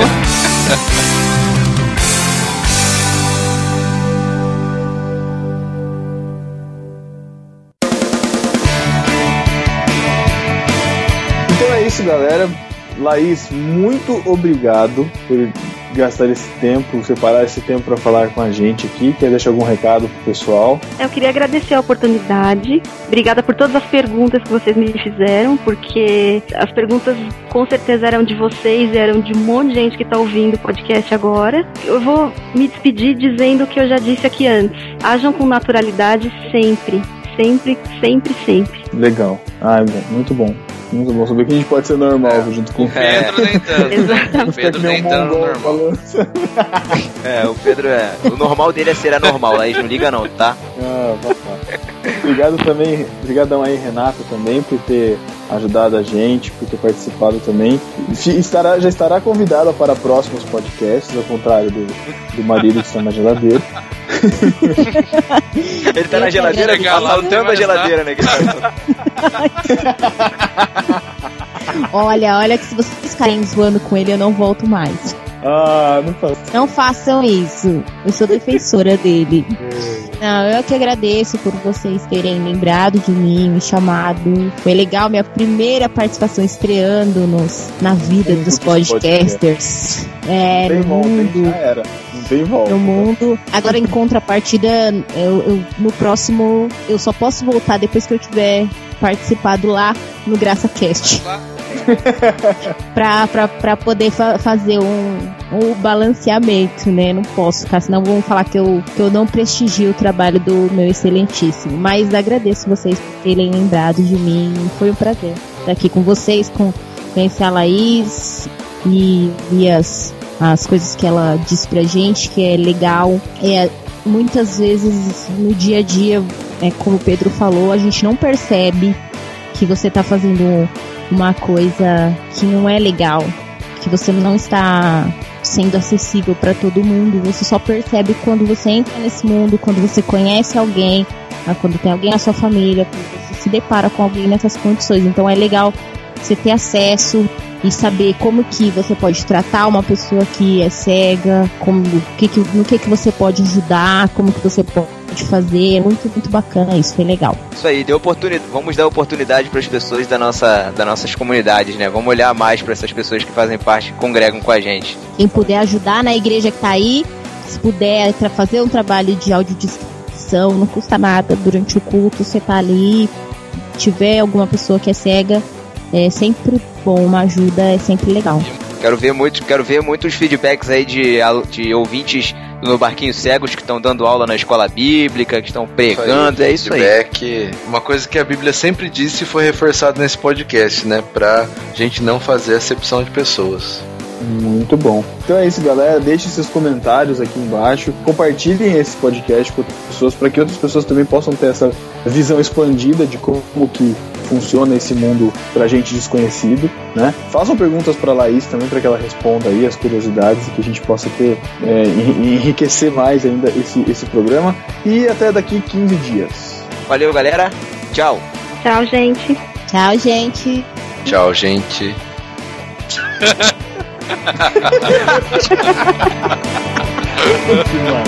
Oi,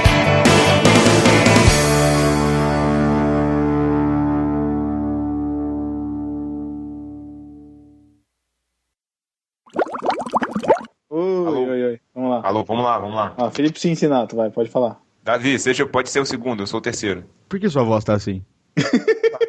Assim como?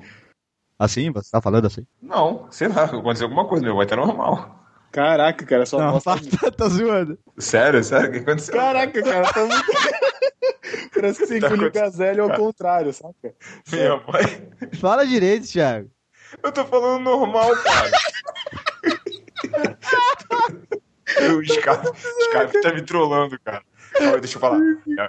Então, peraí, então eu vou usar isso aqui pra ser a, a- chamada do beijo do Matheus. E agora com vocês, a sessão 1. Beijo do Matheus. Cara, tá muito grave, cara. Tá grave? Sério? Tá grave? Parece a voz do Názaro, saca? Cara, eu preciso ouvir isso depois, cara. Parece que você tá muito gordo, tá com voz de muito gordo. Gordo, voz de gordo. não. O DVD Castilho é gordo pra caramba e a voz dele é fininha, pô. O cara tá muito escroto, velho. Vai, vamos gravar assim. Tem que ser assim, cara. Vai lá. De- Não, deixa não, eu. não, não, pera aí. Fala. Viu? Fala o primeiro então da Nayara. Você fala os, os- os mais curtinhos então, vai. Um beijo do Matheus pra Nayara. Tá, tá grave ainda a minha voz? Tá um pouquinho. Então, peraí. Caraca, mano. Que bizarro, bro. Alô. Oi. Melhorou agora? Melhorou, parece que melhorou. Ah, tá. Então vambora. Nossa, tá bem melhor antes.